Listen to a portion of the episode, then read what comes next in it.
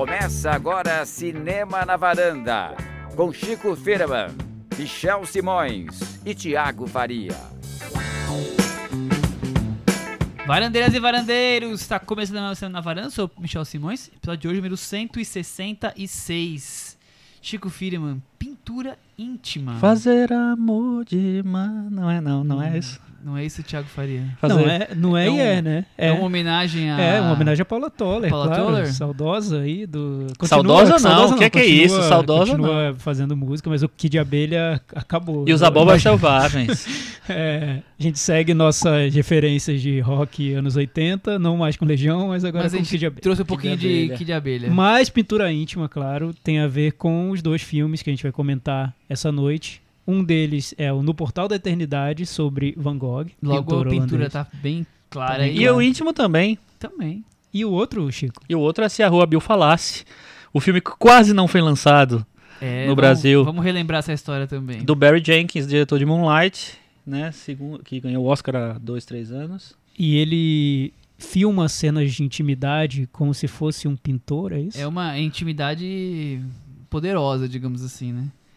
Mas Em primeiro falar plano. dos temas de hoje, também vai ter, claro, o Cantinho do, Vi- o Cantinho do 20 e o Boletim do Oscar. Cris Lume, Oi. nós estamos em choque hoje, né? É. Foi um, um dia bem estranho, assim. Acho que é legal a gente falar logo no começo, porque talvez a gente tenha aqui num, numa hora meio estranha aqui, uma vibe meio estranha para fazer o programa e tal. Com a notícia de um, de um cara que, assim, a gente faz podcast, então, de certa forma, eu acho que não deixa de, de ter como referência fazer rádio, né? E acho que hoje era o grande âncora de rádio do Brasil que é o Ricardo Boechat. Então a gente ficou muito consternado com a notícia da, da morte dele, da morte tão trágica dele. E para mim, sim, sempre foi uma, uma referência do, do rádio, do humor do rádio, da, da coisa do, do âncora, da, da, da opinião e tal. Então acho que fica aí uma- a nossa homenagem curtinha a ele. Michel, você tem uma, uma história com o Boechat que você acompanhava os podcasts todo dia. Eu, eu ouço todo dia o podcast do Bo- Boechat, eles pegam a fala que ele fazia às sete e meia da manhã quando ele abriu o programa, uma fala de uns 15, 20 minutos, e transforma no podcast, e também a conversa que ele tem com a, tinha, né, com a Mônica Bergamo toda manhã, de segunda a sexta, então eu, eu sempre ouvia ele todo dia, ele era meio presença constante no, no meu dia, assim, então é estranho imaginar que amanhã eu não, não vou ter um novo áudio dele pra pra ouvir as opiniões, concordando ou discordando dele, ele era uma uma figura icônica, principalmente nos últimos que, dois, três anos, ele ficou, se tornou talvez um dos principais jornalistas do Brasil, né? Em respeito, É, admiração do E público. o mais chocante é do jeito que aconteceu, né? Um acidente tão absurdo, tão Triste estúpido, demais, né? Quando tava quase salvando o helicóptero, não encontra um É caminhão, um dizer, negócio muito... bizarro, assim, e enfim. é, bagunça toda a nossa, a, nossa vida que é, que tá seguindo uma linha assim. Passou algumas a gente horas tá- meio chocado, É, né? tem tanta tragédia, já aconteceu tanta tragédia esse ano, pelo amor de Deus, né? Que aí quando acontece mais uma coisa dessa, a gente fica meio arrasado mesmo. E era um ano em que, especificamente, a gente precisava muito do Boechat, né? Ele era uma voz ali incisiva Dissonante, nas né? opiniões e, e isso faz falta no jornalismo. Sem o Boechat, que vai ficar um ano muito mais Um vazio, muito de grande, né? Com É, certeza. lamentamos muito aí. Pois é. Vamos falar de Oscar, então, Chico? Vamos falar, Michel, já tem polêmica, todo dia é polêmica nesse negócio. Que polêmica. Não aguento mais esse O que tá negócio. acontecendo agora? Anunciaram finalmente, o Oscar, né, do, no, no começo do ano, anunciou que algumas categorias não seriam televisionadas, não apareceriam, a entrega não apareceria durante o, a festa, né? Seriam apresentadas no intervalo para poder dar mais agilidade à festa e tal. E eles anunciaram hoje quais são essas categorias, que são as categorias de fotografia, de montagem, curta-metragem de ação, live action, e maquiagem e cabelos, né? Que agora se chama assim. É, o que eu me, me surpreende bastante, assim, porque qual que, que critério foi esse? Fotografia e montagem são duas das, das principais, são as principais categorias técnicas, né? E eles tiram justamente essa, aí tem duas categorias de som, tem várias de curta-metragem. O, qual é o peso, né? Enfim, o que é que Pra mim não faz sentido algum. é? Também não Será que acho. eles fizeram um, um ranking de popularidade dessas categorias? Qual o momento em que a audiência cai? Eu fico pensando, qual é a lógica, né? Qual é a lógica disso? Porque, não sei, não tem nem Eu que acho que a falar, aliança deve gente. cair. Hum, Me desculpem os curtometragistas, eu não, não tenho nada contra isso. Queria que todo mundo recebesse no palco, mas eu acho que deve cair quando o- o- os prêmios de curta-metragem são, eh, são anunciados, porque as pessoas não conseguem ver os curta-metragens, a maioria das pessoas. Sim, é, imagino que sim, mas por outro lado também são alguns momentos mais emocionantes, porque Tem vários. é, eu- eu- é aquele momento do- dos curtas em que não, ninguém sabe muito bem quem é o favorito, não teve aquela campanha toda, então tá, todos ali estão na expectativa muito grande, né? São É. gente bem menos conhecida. Eu É, acho que- Michel, mas eu acho que, que- pouca gente não, com vê desse certeza, jeito. com É. certeza. Mas o que eu acho Mas é eu o acho que o seguinte. problema é por que, que tem que cantar cinco músicas indicadas ao Oscar e o, quem ganha o prêmio de melhor fotografia do ano não vai aparecer Mas- na mas- TV. mas Gente, já- não tem cabimento. Mas você sabe que esse ano teve polêmica, porque parece que não queriam deixar os cinco Uhum. números musicais, só queriam, acho que dois. Dois, é. É. E tava- aí no final bateram o martelo que teremos os cinco. Mas por quê? A Cris sabe por quê. Porque a Lady Gaga falou assim: eu só vou cantar. É, Acho que essa foi, Se todo na- nas mundo últimas cantar. semanas, essa foi uma das primeiras polêmicas, É. né? Teve assim, ah, vai ser só a Lady Gaga e o Kendrick Lamar. Aí a Lady Gaga foi lá, salvadora da pátria, falar, só vou cantar se todo mundo cantar. É, porque não tem, aí não tem lógica. Aí eu acho que não tem Nenhuma lógica. Porque aí lógica. você tá elegendo músicas princi- con- concorrentes principais e outras que são café com leite. Né? Enfim, eu teve um Oscar que aconteceu isso. Eu não lembro exatamente qual foi a edição. Eu sei que tinha uma música que era da Scarlett Johansson cantava de um documentário, negócio de Chasing Ice, se não me engano. É, e essa e mais duas músicas foram apresentadas em clipes e outras e as outras duas foram cantadas na festa.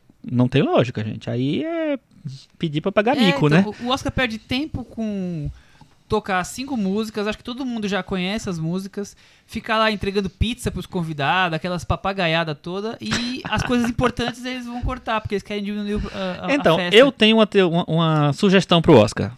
Pra diminuir a festa. Não sei se eu já dei essa sugestão aqui, mas eu já pensei faz tempo. Então, eu acho que eles deviam tirar as categorias de, de melhor curta-metragem e criar uma festa só pra curta-metragem. Existem três categorias de curta-metragem. Eles podiam criar outras categorias, porque existe o docu- melhor documentário, melhor, melhor curta de ação, melhor curta de animação. Eles podiam criar melhor direção, melhor ator em curta-metragem, atriz em curta sei lá, criar umas cinco, seis categorias, fazer uma festinha separada, não precisa passar na televisão, passa na- só na internet, e você ia diminuir quatro prêmios do Oscar. Não, três, na verdade. Então, acho que já ia É, Sei dar lá, uma- um, um ganho aí. Besta, cada ano um vereador pior. O, o corte tinha que ser aí. Não, na- você tá nas- muito nas radical. bobagens. E aí Tá a, a- a polêmica que teve na- nas semanas seguintes foi que a- surgiu aí a informação de que os atores vencedores do ano passado não iriam ser os apresentadores desse ano, né? Lá uma uma tradiçãozinha que na verdade já foi quebrada em alguns anos, né? Mas ah, é Uhum. ator coadjuvante entrega pra atriz coadjuvante, atriz coadjuvante pra ator É coadjuvante. uma das coisas que eu acho mais legais. É, Então, é e aí, e aí já surgiu o rumorzinho que não ia ter isso. Aí a Ellison Jennings já falou que tava Ficou triste, e é. tal, não sei o que lá. E o Oscar, então, já falou que vai estar todo mundo lá, só que remix, Não né? necessariamente nas mesmas categorias. Exatamente. É. É, casais e tudo mais Tem- diferentes. Tô, tô e notando uma que semelhança do Oscar com um certo governo Não de um é? certo Não país é? De da é América do Sul que coisa, de decide tarde uma coisa e depois mudou. volta atrás. Aham, Ouve o que as pessoas vezes. dizem no Twitter e Isso, refuga. joga assim, É, antes de pra ver o que interessante, que acham, interessante. e É balão depois- de ensaio, né? Aquela, É, aquela desde o ano passado, né? Quando criou-se É. a categoria de Oscar Filme popular. filme popular. Mas que tá isso- nessa pegada. né? É, mas i- é- essa coisa, essa tradição do Oscar, que realmente é uma tradição do Oscar, ela vai e vem, e eles não sabem o que fazer com isso. Eles criaram e não sabem o que fazer. Porque, primeiro, que todos os outros prêmios copiam. Então, Globo de Ouro faz isso, BAFTA faz isso, Critics' Choice faz isso, todo mundo faz. Aí, quando chega no Oscar, a pessoa que entregou o prêmio pra, pra o X entregou já quatro vezes, cinco vezes na- durante a temporada. Eu ok, conhecia, beleza. Terminam amigos íntimos. né? Exatamente, é. Mas, é, então perdeu um pouco da coisa. Então eles tentam inovar. Por exemplo, lembra daquele Oscar que- em que eles fizeram, botaram cinco g- eh, ex-vencedores na categoria pra- pra entregar pro prêmio. Foi bem interessante, mas demorou pra caramba. Então, é, é, foi, foi legal mesmo, porque eram pessoas que estavam mais envolvidas, falar, faziam um discurso sobre cada uma e tal. Aí depois eles começaram a mudar, mudar e não, não deu muito certo, enfim. Mas, é, enfim. É, corrida do é Oscar agora E a corrida do Oscar, como é que tá? tá pegando fogo. Catching Fire.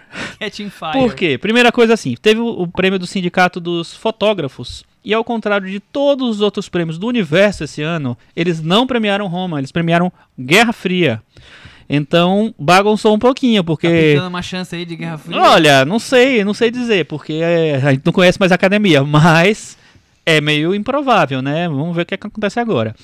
E teve o BAFTA ontem, né? O Oscar inglês, que não é inglês. E nós tivemos sete prêmios para a favorita. Já era meio esperado que ele teria bastante prêmio, Todos né? técnicos, né? Eu tinha certeza que a Olivia Colman ia ganhar, e ela ganhou como melhor atriz. É, e o Roma ganhou os prêmios principais de filme, de direção e de filme estrangeiro e fotografia também. Então, aí bagunçou mais ainda. Fotografia, ó, foi o Roma de novo aqui. Então já trocou.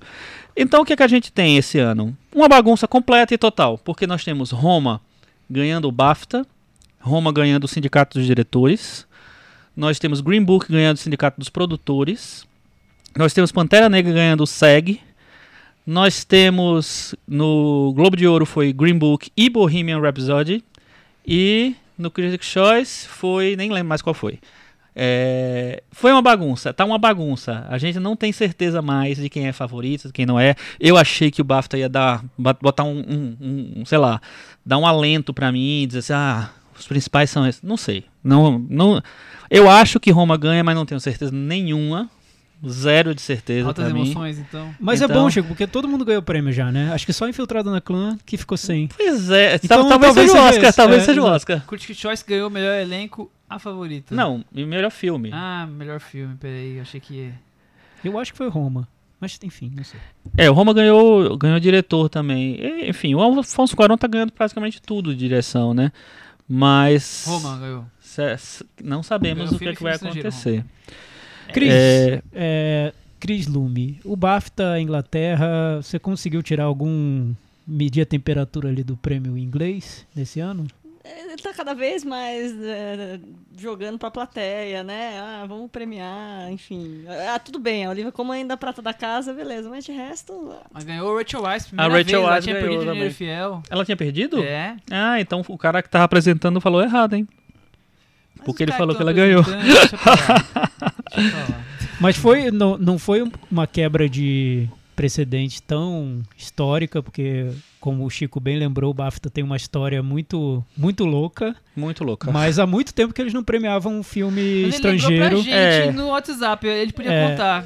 É, um não, o, disso. o BAFTA, ele sempre quis ser um prêmio internacional. Então, o prê- durante muitos anos, o prêmio principal do BAFTA era o Film of Any Source, o filme de qualquer lugar, qualquer fonte, né, que veio de qualquer lugar. Play da Terra. É, e aí, por exemplo, os dois primeiros filmes, ou três, eu acho que eram ingleses, mas o, tipo assim, logo no comecinho ganhou o melhor filme foi o Ladrão de Bicicleta, do Vitório De Sica. E vários outros ganharam ao longo desse tempo todo. Depois, acho que nos anos 70, eles, ou final dos anos 60, sei lá, eles mudaram para melhor filme. Só que mantinha a mesma lógica. Você podia, eh, qualquer filme que foi lançado na Inglaterra podia concorrer. Aí ganhou A Noite Americana, ganhou vários filmes estrangeiros ganharam. E o último estrangeiro mesmo que ganhou foi em 1987 o Jean de Florette, do Claude Berry. Ele ganhou o melhor filme e desde então nenhum outro filme tinha ganho eh, estrangeiro em, em uma língua não, fosse inglesa inglesa. É, tinha ganho o melhor filme. Então, não deixa de ser uma quebra de precedentes, porque desde então o BAFTA foi tentando ficar um pouco, cada vez mais Oscar, né? Ficar naquele circuitinho de Oscar, os filmes que não não estavam co- cotados ali para concorrer ao Oscar também terminavam não concorrendo ao BAFTA. Isso aconteceu hum, cada vez mais forte nos últimos tempos. Então, é uma quebra de precedentes. Mas, por outro lado, o- os últimos quatro vencedores do BAFTA não ganharam o Oscar, né? Não ganharam. Os últimos quatro na quatro, sequência, eles né? foram indicados, mas eles não ganharam. O, o último foi o Três Anúncios para um Crime. Boyhood. O Boyhood também, que ganhou o Birdman. O. Não tô lembrando agora qual foi depois. Ah, o Regresso ganhou também, ganhou o Spotlight. O La La Land ganhou e no Oscar foi o Moonlight.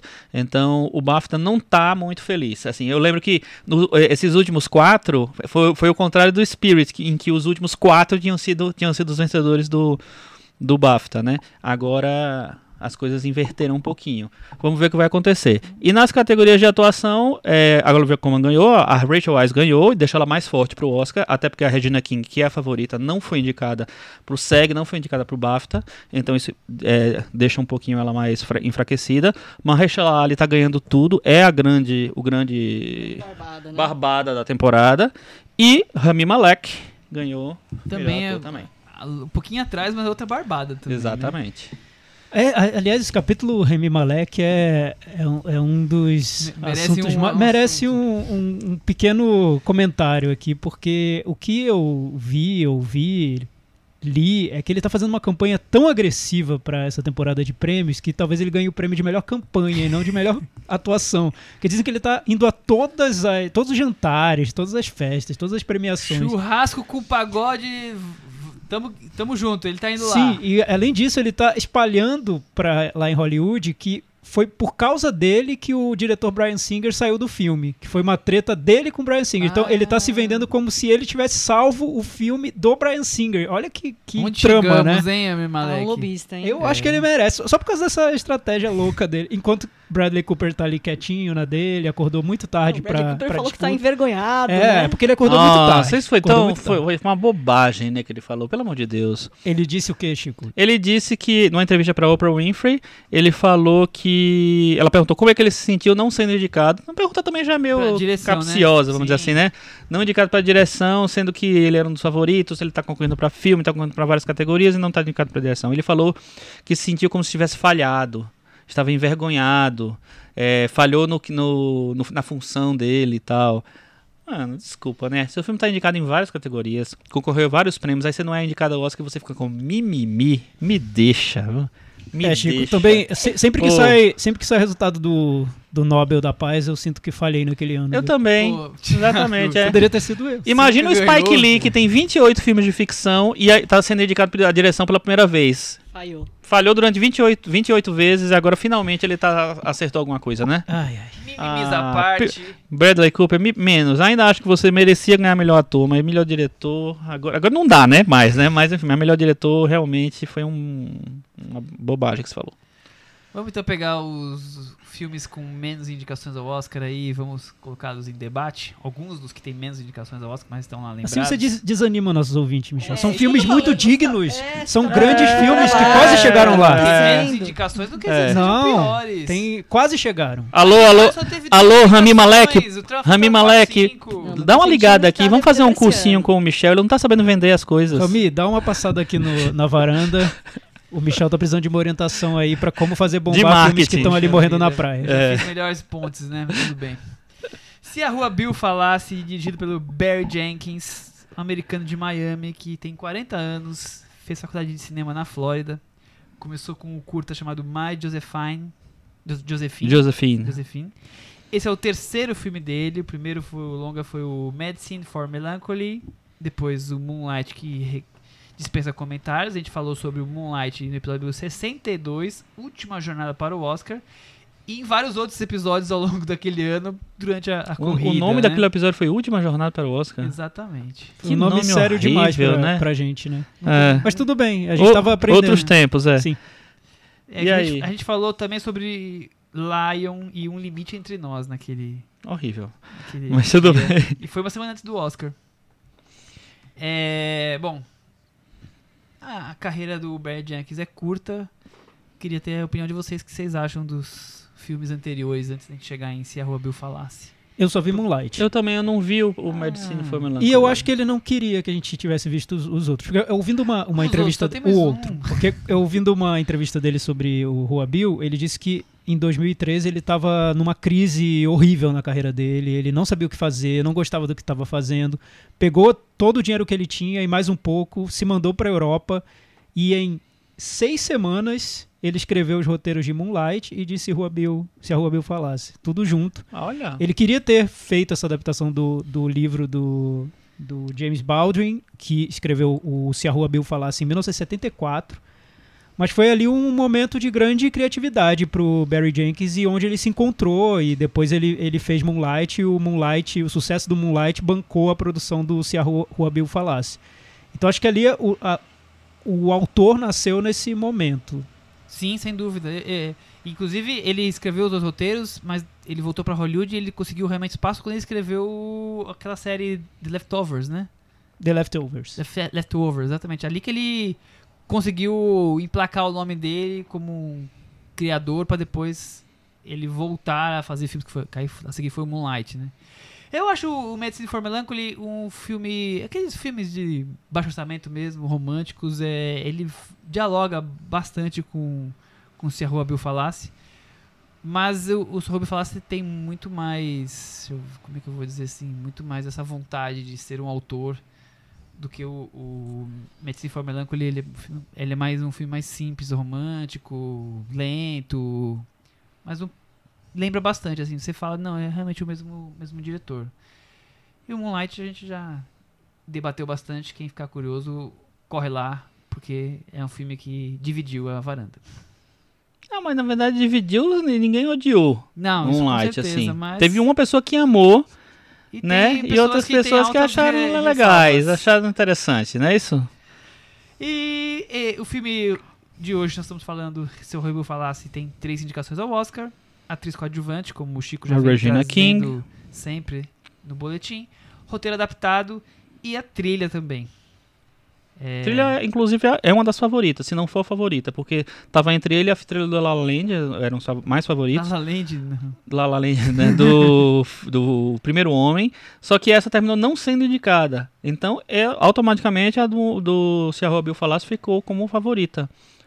Vamos ver o que é que se, se mantém mesmo, porque o filme não tá tão bem cotado na temporada assim, então pode ser que um outro mais relevante entre aí, tipo um Pantera Negra, o Ilha dos Cachorros tá, tá Eu, eu adoro a trilha do, do Pantera Negra. A trilha do, se a Robô falasse, é do Nicholas Britell. Ele escreveu a trilha do Vice, que também tá, tá aí na disputa em outras categorias. E é curioso que ele tem uma trajetória que ele, ele escreveu A Grande Aposta, a trilha também, e ele foi trabalhando no mercado financeiro numa, num período da vida dele. Que eu ouvi uma loucura. entrevista super interessante com ele. Eu gosto muito da trilha do, do Se a Rua Bill falasse. Pra mim é um dos destaques do filme. Também e acho. é muito importante pro filme, né? O filme tem muitos silêncios, quer dizer, a trilha sonora tá ali complementando muita coisa. Vamos pra Uhum. sinopse, vai. Vamos. Ah, baseado no livro de James Baldwin, acho que o Thiago já falou.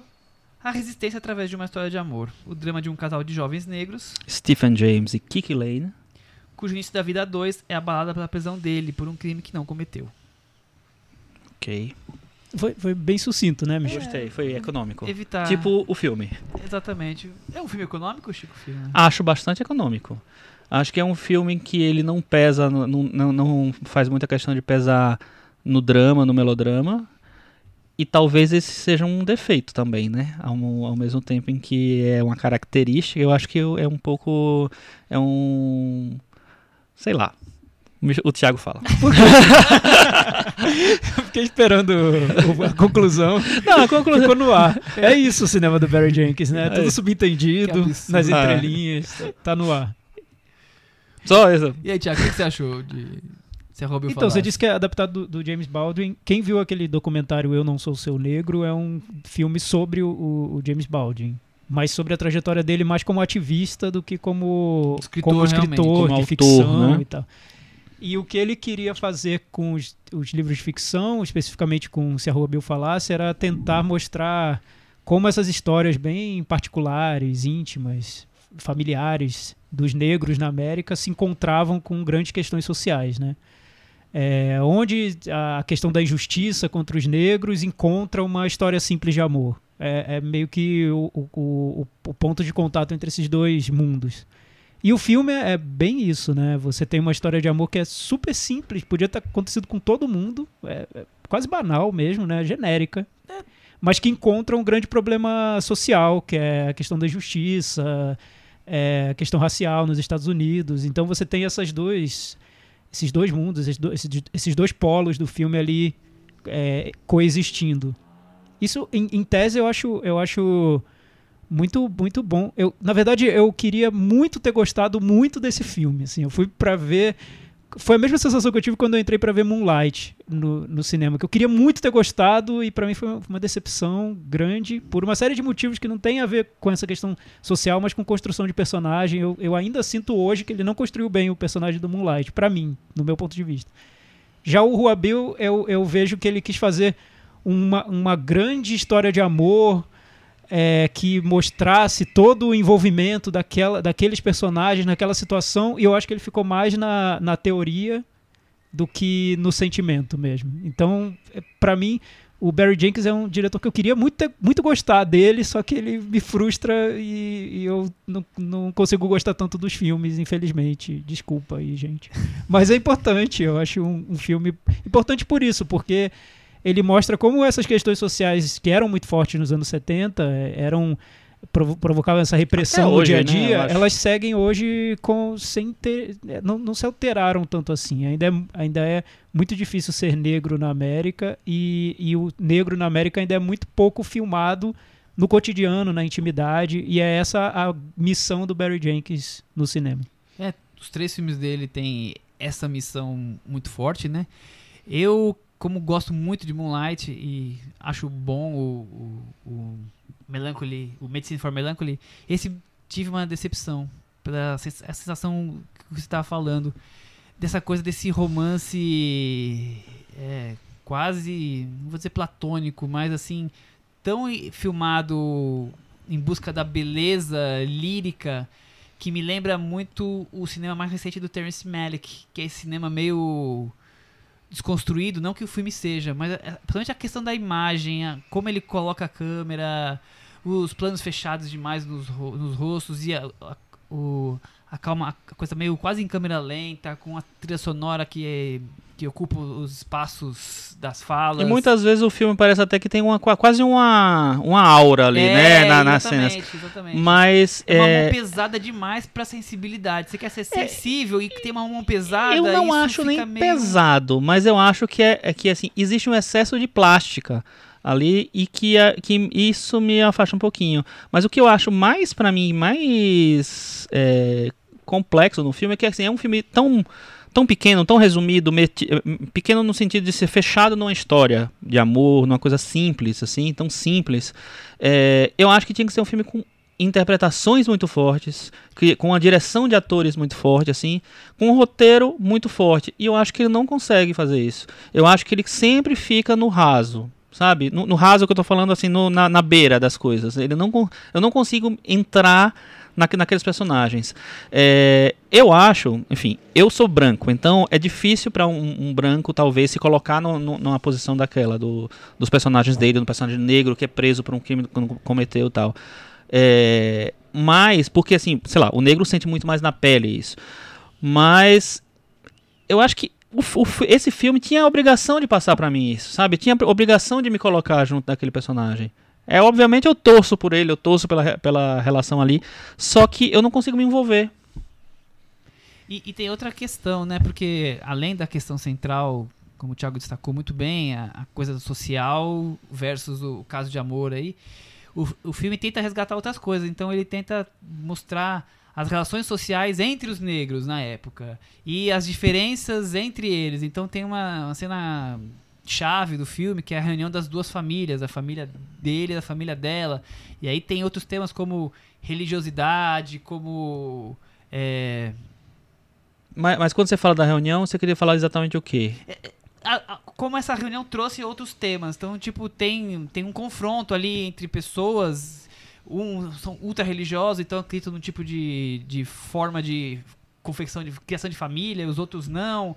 É, a maneira com que se busca dinheiro para pagar o advogado, digamos assim. Então, são várias questões onde você tá vendo a, a moral de cada um dos personagens. E eu acho que tá tudo ali tão claro, tão claro, que tá quase que didático. Então, tipo assim, ele, ele Uhum. desperdiça uma oportunidade ali de trazer essas nuances todas, porque ele tá mais preocupado com, com a beleza estética, talvez, com esse ar, talvez, de definitivo que ele traz em grandes cenas, que- grandes não, em muitas cenas, que as questões que ele estaria trazendo que seriam importantes, as cenas não, não têm esse impacto É. todo. A Regina King, que é a atriz que ela tem grande parte das indicações, ela tem duas ou três cenas ali que seriam É. os seus destaques, e eu não sei se ela é tão destacável assim. É, eu não sei. Eu, assim, a cena que você falou, que é a cena do Encontro das Famílias, é a cena que eu queria que o, que o filme fosse, que o Sr. Bill falasse fosse. Porque aquela cena é uma cena quente, aquela cena é uma cena que você se envolve, que você percebe as nuances dali, do- do- as discussões ali são muito maiores.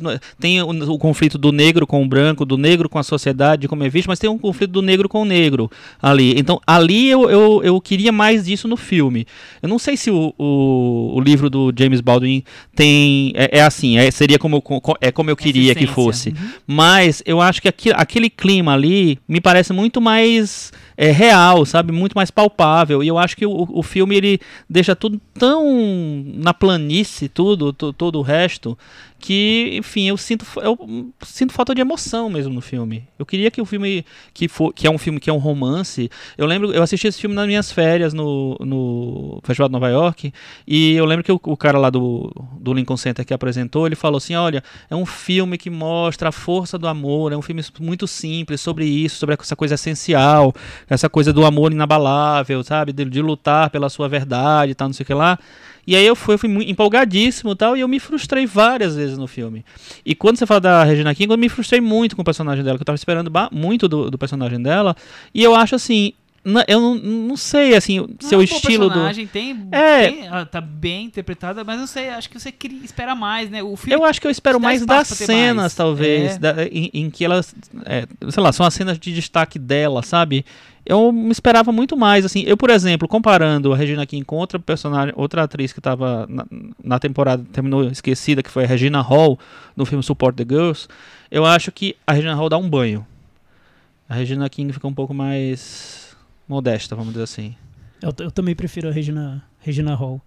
Mas é, mas é, é legal aqui no podcast, porque a cada episódio a gente vai falando sobre temas que vão se relacionando e a conversa fica mais, mais complexa rica. semana a semana. Filme, é. E há um tempinho a gente estava falando sobre essa questão de diretores brancos fazendo filmes sobre negros e como é legal quando um diretor negro conta a própria história e tenta refletir sobre o, o mundo onde viveu e as relações que teve na vida, enfim. E, e o Se a Rua Bill falasse é exatamente esse filme que eu estava falando no episódio do Green Book, que é um filme de um diretor, não só um diretor negro filmando um bairro negro, e o Rua Bill do, do título, logo no início do filme ele conta, o James Baldwin fala que o Rua Bill é, é uma rua que é para representar todo, toda a experiência de um bairro negro nos Estados Unidos. O, tem a Rua Bill em qualquer é, lugar. O filme se passa no Harlem, mas a Rua Bill é de New Orleans. Então a Rua Bill é um estado de espírito quase, né? Você viver no, no gueto no, nos Estados Unidos. Então é um filme feito pelo Barry Jenkins, muito focado na experiência de ser negro na América, com esse ponto de vista de quem tem essa experiência, de quem tem essa bagagem, de quem sabe do que está falando de verdade. Então, eu acho que isso já é um valor enorme que o filme tem é, e problemas à parte do filme. Quando eu assisti ao Se a Rua Bill Falasse, eu vi algo muito autêntico mesmo. Era como se eu estivesse vendo um ponto de vista muito raro de se encontrar no cinema. Então, Tô falando o que eu vi de positivo no filme, eu acho sempre legal abrir com isso. Eu acho legal, porque isso que isso que o Book, né? Porque nós estamos discutindo questões é, de opção do diretor, a forma como Exatamente, ele contou, e não a abordagem dos temas. Que Sim, é, e eu vou e eu, e eu vou né? tocar nesse ponto que você levantou, que eu achei que é por aí mesmo. O filme está muito interessado em mostrar detalhes de cotidiano. Então, ele até se dispersa da trama. A trama é tão é, é simples, flat, né? né? É, é, é, não tem nada, né? É uma história de amor que tem uma, um caso de uma justiça e fica aquele, aquele rame-rame até o final. Resumindo é isso. É, mas ele deixa a trama um pouco de lado para mostrar cotidiano daquelas famílias. Então, como a família se relaciona, a questão da religiosidade, como, como o Michel falou.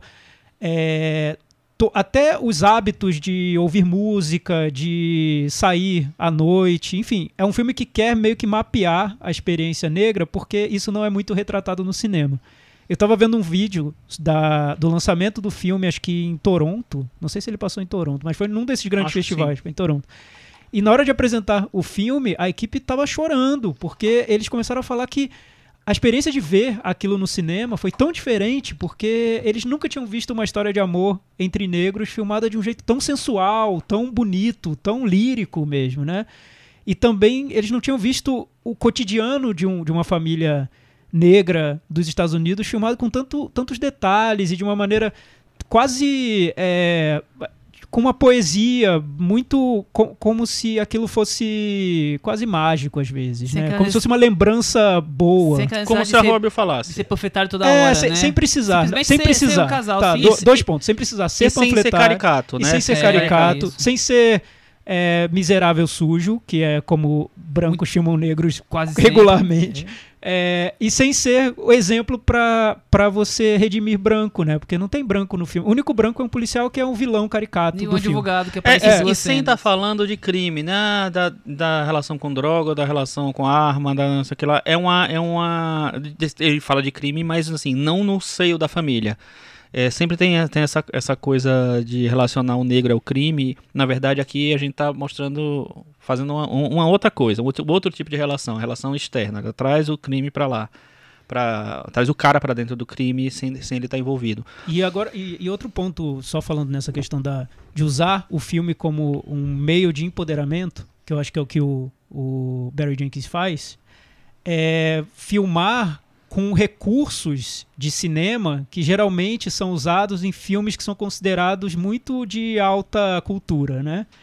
Então ele faz filmes com referência, como disse o Michel, que parece Terrence Malick. Ele, te, ele tem inspirações de Wong Kar Wai, às vezes, tem cores muito quentes, tem uma trilha sonora romântica. Então, ele, isso é uma maneira, é uma, uma, ele usa a estética como uma maneira de afirmação, que é muito interessante mesmo como ele faz. Eu, eu queria que tivesse funcionado muito pra mim, porque se tivesse funcionado, teria sido meu, meu filme favorito do ano, sem dúvida. Eu teria abraçado com todo, todo sem, sem nenhum problema.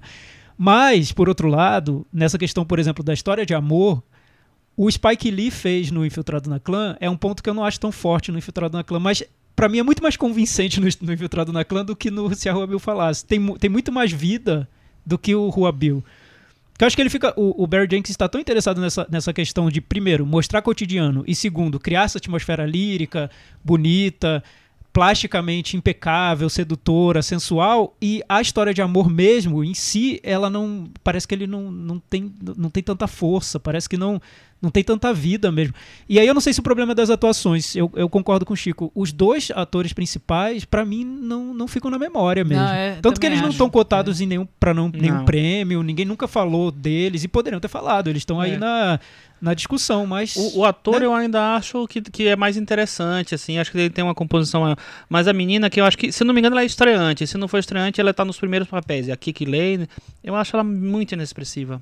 Não consigo. É, eu eu também acho, acho que é um ponto- um ponto flat, fraco totalmente flat, assim. E aí é um problema, porque ela é a narradora do Ela é filme. narradora e ela, assim, ela tá em quase todas as cenas. Ela só não tá, não tá na- nas, nas cenas que a Regina King sai da, de Nova É, York. isso, que Mas- Porto Rico. Mas a- é, até então ela é tudo do filme. E aí ela, hum, sei lá, não consegue tocar de verdade, assim, eu acho. Mas por outro lado, tem uma, uma cena que eu achei que funcionou super bem, que eu acho que é o que eu queria ver no filme inteiro, é, que foi a cena em que ele reencontra um amigo que chama Daniel no filme, eu esqueci o nome do ator, mas é o ator do Atlanta, o Paperboy. Ele, ele é, eu acho ele ótimo, ele tá no, no filme do Spike Lee também, né? E eles estão em, em casa conversando, cada um contando um pouco sobre as expectativas da vida, frustrações, e enquanto a, a, a esposa, digamos assim, vai lá fazer um- comida, vai no supermercado, quer dizer, tá preparando um jantar para eles. Eu acho aquela cena tão íntima e tão é, sincera na- na- no tom da conversa que ali eu achei que ele acertou. Ali é o tipo do filme que eu queria ter visto o filme todo. Na parte romântica, na parte dramática. Era o que eu gostaria de ter encontrado. É uma preocupação estética forte. Os temas estão ali de maneira clara. Pra mim o tom tava dentro do que seria um bom filme, muito bom filme. Eu gostei da cena do, de amor, a primeira cena de amor dos dois, acho que é a primeira vez dela. Eu gosto daquela cena, é uma sequência bem longa e que ele quer fazer de uma maneira super romântica mesmo, então a, a trilha tá ali muito marcada e a trilha vai até certo ponto da sequência e depois ele coloca um vinil e a trilha muda, mas ali ele tenta colocar em prática esse cinema muito sensual que apareceu no Moonlight, né? O Moonlight revelou esse esse lado dele. Eu gosto dessa cena. Eu- o que eu acho é que ele carrega tanto na tentativa de deixar tudo esteticamente lindo e, e lírico que parece às vezes que você está vendo um diretor forçando e se exibindo demais e esquecendo do que é essencial ao filme, que nem precisava fazer tanto malabarismo para conseguir. É, então, aí o que aparece pra mim quando eu vejo essas cenas muito que, que apesar de muito bonitas me parecem um pouco forçadas é que a sensação que eu tenho é que ele tinha pouco material pro filme. Ele tinha uma trama que caberia em uma hora e vinte, uma hora e dez. E ele esticou, esticou e em- em- empolou o filme até conseguir o que ele queria. Eu achei que tem no meio do filme tem uma barriga enorme ali que depois dessa cena que o Michel falou do encontro com um amigo, que parece que o filme perde um pouco É, os- eu- a razão de ser. Eu acho que até essa cena realmente assim, eu- o filme tava bem interessante pra mim, mas eu esperava que ele fosse crescer. Pra mim ele ficou numa coisa Meio morno, né? acomodada, é que me frustrou. Vamos pro Metavaranda? Acho que sim. E aí, Chico? Dou nota 6. Eu vou dar nota 5,5, Thiago. É, eu vou dar, é, infelizmente, 5,5. Às vezes não é o que a gente quer, né? Enfim. Com isso, se o Robil falasse, ficou com 57 no Metavaranda e ele ficou pendurado. Colocou o, o queixo assim na varanda, mas o Que corpo tá ali isso. pendurado, sabe? Vamos partir para o outro filme do episódio de hoje, No Portal da Eternidade. Filme dirigido pelo Julian Schnabel, não sei como Schnabel. Schnabel. É porque ele é um, ah, um, um um filho de judeus do Brooklyn americano, então tem que ser Schnabel, por mais que tenha uma ascendência francesa, né? 67 anos, um artista plástico, que depois de, de alguns anos também se enveredou pela carreira de cineasta. É, é o sexto longa dele.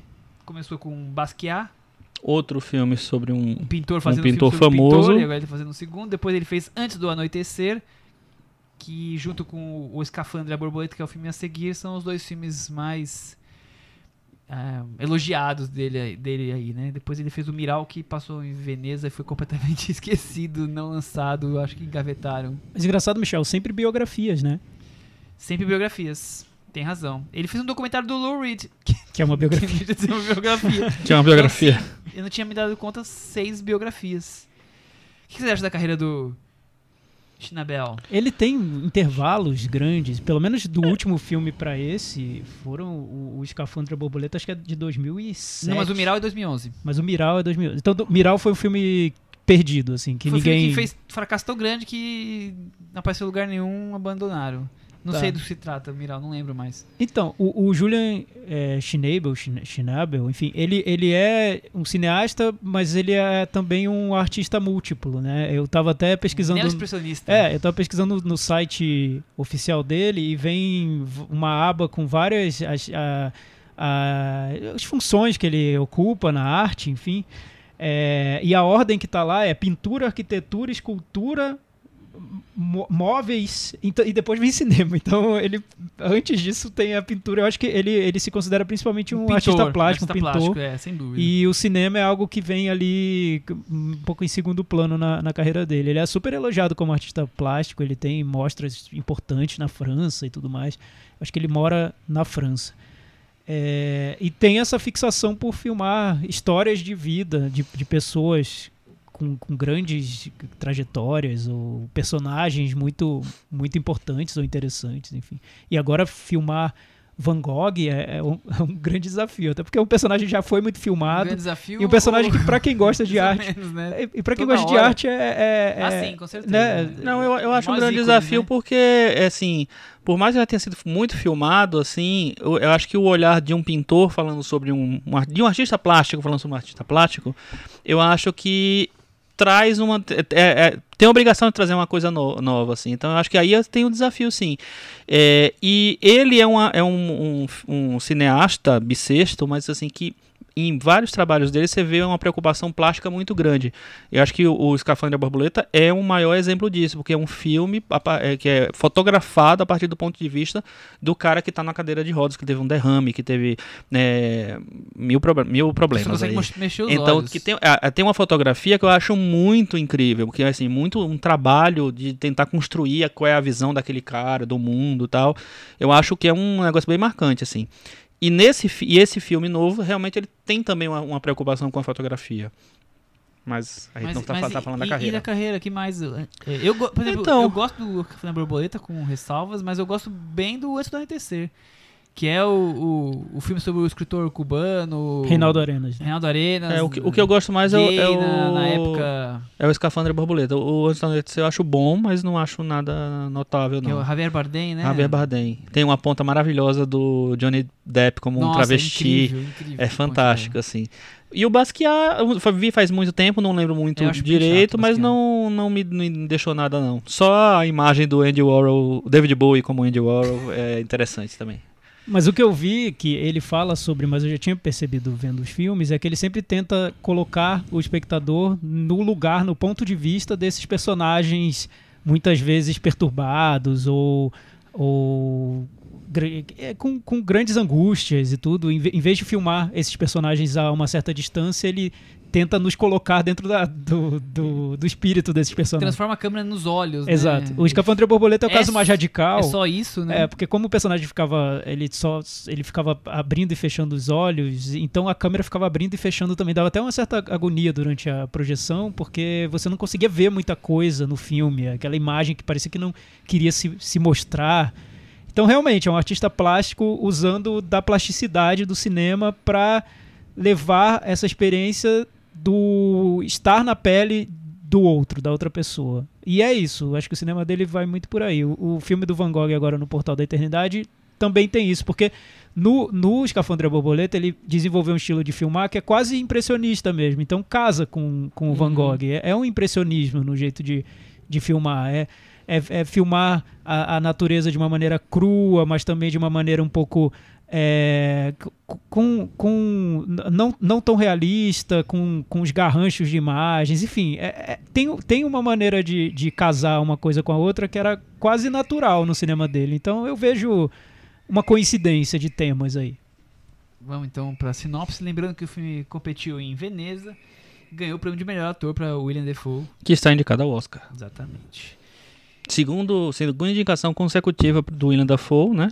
O ano passado era um dos favoritos, né? Melhor ator coadjuvante por Projeto Flórida e já teve duas indicações anteriores, por Platum e A Sombra de um Vampiro. William Defoe é aquele tipo de ator que merecia um, um tema só, só dele, né? Algum, dia, né? Porque ele já foi Cristo, ele já foi praticamente o Diabo, o Duende Verde, Foi- ele foi já foi tudo, né? tudo, né? De E o mais Cristo legal, Duende Verde. e o mais é legal bom, da magia do cinema é que o. Imagina, o Van Gogh morreu com 37 anos, o William Dafoe tem 63. Então, É, isso é a isso magia é- do cinema. é né? magia. Ixi, eu É achei, incri- achei incrível. Eu fiquei pensando, o que é que levou ele a escalar o William Dafoe, né? Com uma diferença tão absurda de, de coisa. Ah, pô, o talento do William Dafoe. Que o William Defoe, olha. É.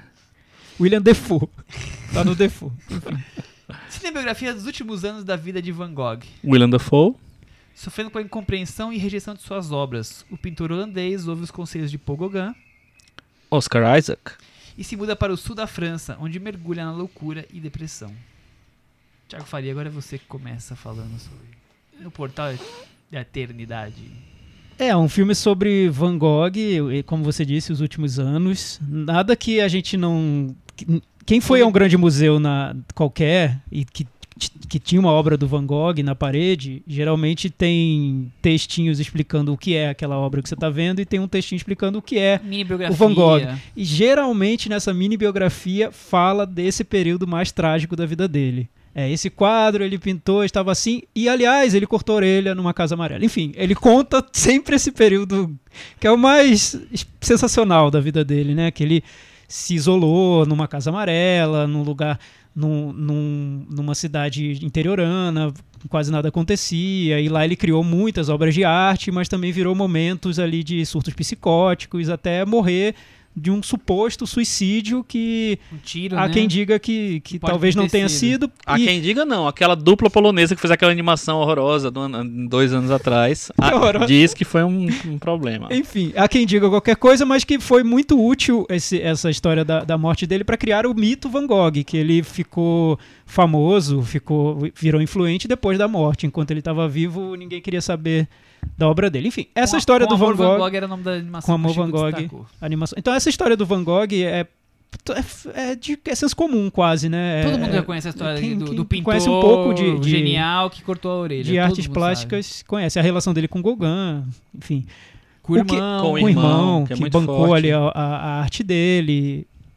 é, é, é muito já, já é de muito é, é senso comum quase. O que eu, eu vejo que o Julian Schnabel quer fazer, ele quer fazer essa experiência dele de um, de um cinema de de de a, um cinema mais mais de arte cruzamento de artes plásticas com com com filme mas também ele quer equilibrar esse cinema com uma biografia. Ele quer contar o que aconteceu nesses últimos anos, é, ano a ano, mês a mês, e tudo direitinho com algumas suposições que ele faz, mas nada que vá ferir sensibilidades, é, né? Não. Então, isso eu vejo nos filmes anteriores do, do Schnabel. Ele tem essa disposição de, de fazer, fazer filmes mais radicais, mais ousados, mais pessoais, mas ao mesmo tempo ele quer fazer filmes também acessíveis. Então ele fica tentando se equilibrar nessa cordinha entre uma coisa e outra. E, e no Portal da Eternidade acho que é 40% piração, 60% a biografia do, do Van Gogh. Enfim, o que você achou, Chico? Eu acho diferente. Eu acho que o, os filmes que tinham sido feitos até hoje do Van Gogh é, tem, muito, tem grandes nomes envolvidos, né? A gente tem filme do Vincent Minelli, tem filme do Maurice Pialat, tem até filme de Kurosawa, né? Tem filme do Robert Altman e tal. É, e todos eles têm seus méritos e, e, sei lá, talvez deméritos também e tal. Só que eu não via tent- é, uma tentativa de retratar a, o que se passava naquela cabecinha.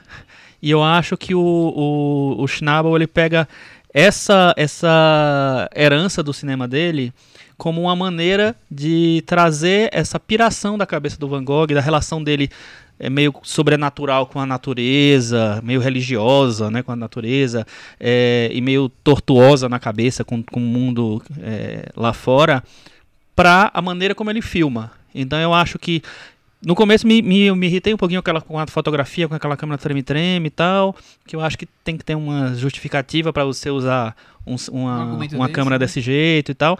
E eu acho que ele consegue encontrar um argumento, ele consegue um, um argumento, não, consegue encontrar uma justificativa. Eu acho que ele tenta traduzir a alma do, vamos dizer assim, do, do Van Gogh, a perturbação dele. Eu acho que ele leva isso para a maneira como ele filma. Tem algumas cenas que são alucinantes, assim. é, e eu acho que é muito. Muito perto é difícil, né? Dizer como era a cabeça do homem. Mas, assim, ele consegue dar uma. é, retratar de alguma maneira essa perturbação. Então eu acho que. Eu não sei se, se ele pega a história do Van Gogh e leva para o cinema dele. Eu acho que ele pega o cinema dele e leva para a história do Van Gogh. Eu ia perguntar pra vocês o quanto é a própria verdade do, do pintor Schnabel sobre a vida de outro pintor, Van Gogh. O, o quanto o filme se tornou isso, porque pra mim se tornou muito isso. Eu fiquei com a sensação de que ele realmente tenta captar a essência. Eu acho, talvez a parte mais interessante do filme são as cenas em que ele tá ali olhando os campos e, e pintando e a questão das cores e como ele filma dá a impressão realmente de uma de que ali vai sair uma pintura do Van Gogh. Mas por outro lado, eu acho que ele não consegue em nenhum momento me traduzir um pouquinho mísero que fosse dessa loucura, essa depressão do que o Van Gogh sentia dentro de si. Então não sei se as próprias elipses que ele usa atrapalham isso, as, a, por exemplo, por que, a- que que ele chegou ao ponto de cortar a, a orelha? É, assim, eu sei porque você já viu mil filmes sobre ele, você sabe o que. Mas vendo o filme, eu não consigo captar alguém num ponto a chegar Mas a fazer o que ele fez. Ent- Entendo o que você está falando, mas você não acha que você está buscando uma coisa muito. uma, uma razão muito fixa, muito, Talvez, talvez. muito formal? Mas Porque assim, eu acho que acontece. Imagina, ele está olhando para um cara que viveu, sei lá quantos anos antes 1800 e dele. alguma coisa. Então tem uns, sei lá, 200 morreu em anos, 1890. mais 300 anos, 200 anos e- e, é, de diferença. Então eu não sei se, pra mim, a impressão é assim, eu não sei se ele quer entender o que aconteceu, mas talvez traduzir a bagunça que era aquilo ali. Então eu sinto, pra mim, no- é, no- na maneira como ele filma, na maneira como ele retrata o, o personagem, a dor que o Van Gogh sente. Eu, eu consigo entender isso. Eu não consigo entender que dor é essa, como é essa dor exatamente, mas eu consigo entender que ele tá transtornado ali, que ele tem um, um- um transtorno o tempo inteiro na, na vida dele, na maneira como ele olha o mundo, na maneira como ele não se sente representado pelo mundo, assim. E eu acho que essa, essa maneira nervosa do, dele fazer, o, o- dele, sei lá, construir esse filme, da maneira como ele, ele eh, coloca a câmera, faz, faz a movimentação da câmera tal no filme, como ele faz os cortes no filme, eu acho que ele tenta entrar nessa, nessa coisa. Pra mim funcionou bastante nesse sentido. É, não, pra mim não funciona por, por- pelo seguinte. é, se eu não soubesse que era o Van Gogh, eu talvez não. Nada fizesse sentido, porque eu só tô tentando captar a essência dele sem. sem o. o que. O contexto. O, o contexto, essa é a palavra. Ma- É porque é difícil, né? Você saber o que Claro. passou na, na cabeça do, do Van Gogh. né? Eu, eu achei, nesse ponto, um filme ousado, não sei. É, é porque pra mim é difícil entender o Julian Schnabel. Eu, eu tento...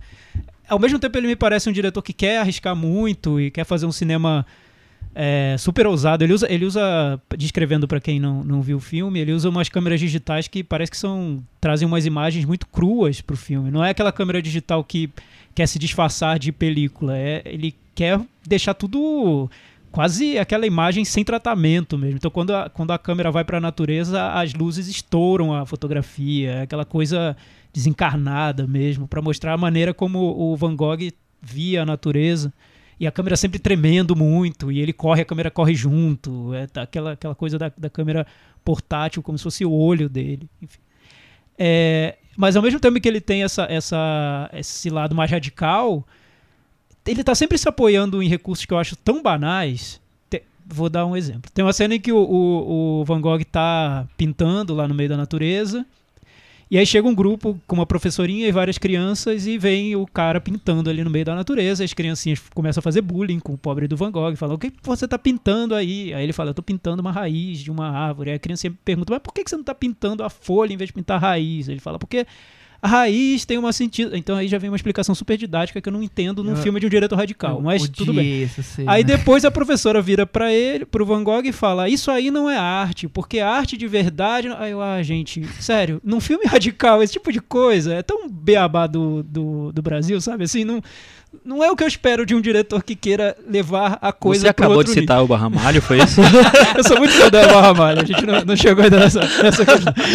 beabá do Baião. o filme é sobre Van Gogh e você citou o Barramalho. Eu gostei. Aí, aí o que você. Aí o a que, proximidade. Aí o que acontece? Aí tem para cada cena que ele tá na natureza e jogando terra na cara e, e com uma música clássica linda tocando e que não para nunca mais. Você tem uma cena dele explicando a própria obra, dele explicando as referências, dele falando porque foi naquela casa, dele dizendo que ele faz arte porque a arte é muito. Sabe? Sim, não sim. casa. Eu acho que o Julian Schnabel eu ainda não consigo entender, porque eu acho que isso tem em todos os filmes dele. Ele tenta ser radical por um lado e muito acessível, bobinho, didático de outro. Eu não acho que essas coisas casem. E nesse caso, então, não, para mim não casou de jeito nenhum. É, não, entendo assim, eu também acho que, que, que, que tem esse didatismo, mas eu me, eu me apeguei muito mais nessa coisa não explicativa, vamos dizer, da- de- de- de- das outras coisas. É porque é bonito mesmo. Tem uma São cena que eu acho muito boa, que é a cena mais pro final, que é a cena dele com o irmão, que ele devaneia total. Aí ele vai, ele faz uma piração visual, estética e tal, de composição mesmo e tal. Eu acho incrível, assim. E eu, pra mim, é, sei lá, eu imagino que ele chegue perto do. Ou, ou então ele chegue num, num- num- Talvez não perto, mas é, num nível que eles talvez retrate de alguma maneira aquela perturbação, sabe? Então, não sei, pra mim funciona, mesmo que não seja exatamente o que você passar na cabeça do Van Gogh, eu acho que ele consegue chegar num nível de piração que é parecido. Mas você sabe que ele tem umas ideias muito doidas sobre Van Gogh? Eu tava vendo uma entrevista, ele diz que acha que o Van Gogh não se matou. Ele acha isso mesmo. Porque ele vê o Van Gogh como uma pessoa que era muito ativa na produção, que ele produziu muito, né? Ele criou muito, então o, o Julian Schnabel perguntou como assim um cara que produzia tantas obras ali se matou? Então tem uma vontade ali do Julian Schnabel De de... impor a É, verdade é, o- é o lado do. Oliver Stone dele, ele criar uma teoria da conspiração sobre ele deve sobre- ter visto a animação fraquinha da, da O Polônia. que, que você acha da animação? Chico? Acho horrível. Porque assim, ela, ela, ela é tão bonita na, na composição visual, mas ela é uma historinha de suspense vagabunda, mano. Quer, não quer contar dá. a história dele através dos quadros dele. Não, e ele é, quer criar é. o suspensinho. Ah, não, não. Não, Você vai não- fazer o filme de Van Gogh, aí vai fazer um suspense. Não merece muito na, Não, nessa, nessa é, não Eu É porque a ideia da não. animação era fazer a técnica da animação parecida com a técnica De pintura, de pintura- Sim, dele, aí né? do tudo bem, a gente gosta. Mas aí são uma hora e meia. É, não, eu, uma eu hora e concordo. 40, eu não. achei muito chato. Podia ser um a- a curta de trama. 20 minutos. É, e a trama, Exatamente. e a trama de, de mistério é um, é um porre, né? É, Aquela banal do coisa chata, enfim. Quase ganhou o Oscar, né? Tava super cotado, não era isso? Era um dos mais, mais- dos favoritos. Não, bom não que- ganhou, não, né? O, o- não, não o não. filme Que do Van Gogh, que pra mim provocou um impacto enorme, mas que eu não entendi nada, porque eu era muito novo pra ter visto, foi a versão do Maurício Ah, Pialat. eu também acho ótimo. Porque eu fui, eu fui rever muito depois eu achei, claro, melhor. Mas quando eu vi pela primeira vez, eu era novo, eu tinha 12, 11 anos, eu vi no cinema. Thiago Cinéfilo Precoce. Não, É, levado, combinar, sabe? né? Minha, minha mãe fazia umas loucuras, assim. Ela me santa. levava pra ver filmes que eu não, não, não sei por que eu tava fazendo. que, que eu tava vendo esses filmes, enfim. Eu, ela me levou pra ver o Van Gogh. Enquanto a gente tava assistindo os Goonies, ele tava assistindo o Maurício Não, mas Pialat. aí já era início dos anos 90, acho que é 91. Então, quando a gente tava assistindo, sei lá, Jurassic Park, É, ele tava não, assistindo o Maurício doidada. Mas o- Mansão da Tarde. Eu lembro que foi. Eu, eu achei impressionante, porque o, o, o Pialat. Eu achei impressionista. Ele- é, impressionista. impressionante, impressionista. Falo muito impressionante. Mas o, o, o- parece que o Pialat foi naquela. É um perfil mais realista, pelo que eu lembro Ah, filme. Ah, é o filme. dele, né? Mas é muito mais perturbador pra mim, né? No, no resultado. É, do- não, é do que é o impactante. filme. Ne- nesse, eu, esse eu não achei tão. que não me perturbou tanto. Eu achei algumas coisas bonitas no- nas imagens que ele cria. Achei o excesso de, de trilha melancólica também. Acho que ele, ele, ele tem clichê na parte biográfica e tem clichê na parte artística, entre aspas, porque ele usa uns recursos que são muito fáceis, né? Eu colocar o personagem correndo na natureza e jogando terra na cara. Eu acho tudo muito. não sei. A Terra na cara eu não mais, mas na natureza eu acho que tem que ter. Não me convenceu, não, viu? Mas o William Dafoe, então, vamos falar sobre ele, Ah, né? podemos Porque ele tá indicado dele, ao com É. certeza. É, eu gosto da atuação dele. Pra mim, sempre que ele estiver concorrendo, eu acho que eu vou torcer por Pra ele. ele, acho que né? ele tem sempre tá bem. O Projeto Flórida, acho que ele Ah, ele, merecia. tá, ele é né? uma.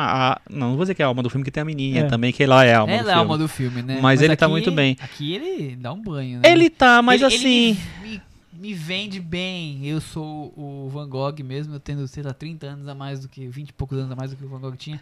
E ele me vende bem o sorriso, o jeito que tá o cabelo, as É, eu- expressões. ele- Eu gosto de compro. como ele é low profile num filme que é todo high profile. É, a cena Exatamente. É. com o quadro. Isso- Isso é perfeito. Eu- é- porque ele não faz o louco, ele não faz o full louco. É, ele não. faz o É. louco dele. Eu acho que a Ele não faz o interpretação dele. Cage. É, é. Eu acho que a interpretação dele dá um Pô, equilíbrio. Nicolas Cage não fez Van Gogh ainda Não, na vida? mas assim, ah, aí, ó, É uma Nicolas pena, Cage, é, é um desperdício, né? Por, Pô, de oportunidades. Eu acho que a gente tem que produzir esse filme antes dos anos do- do- de 2030. Porque Mas Nicolas Cage é aquele louco varrido. Eu imagino a cena. Aí sim teríamos uma cena de orelha cortada É. mais digna, né, Michel? Tá aí uma cena que eu queria que eu pagava pra ver, viu? Imagina, Chris Lume. Nicolas Cage interpretando Van Gogh cortando a orelha. Nossa senhora, uma coisa meio. O, o Paul Gauguin seria o Lianisso, né? O over Oh, do over Deus. do over. Oh, Caríssimo Deus. ouvintes varandeiros. Vocês acham que Nicolas Cage cortaria aquela orelha de verdade num filme de Direção Van Gogh? O Chico foi no ponto. Deixa a sua opinião Eu nos que ele comentários, cortaria, por cortaria no laboratório do filme pra ter a experiência prévia. Depois eu não sei como É. ele faria no- na hora do filme. Sensacional. Enfim, mas eu, eu acho que é- essa esse coisa low profile do, do William Dafoe dá um equilíbrio pro filme, né? De alguma forma. Porque o filme tem todas essas intervenções artísticas, visuais, poéticas e tal.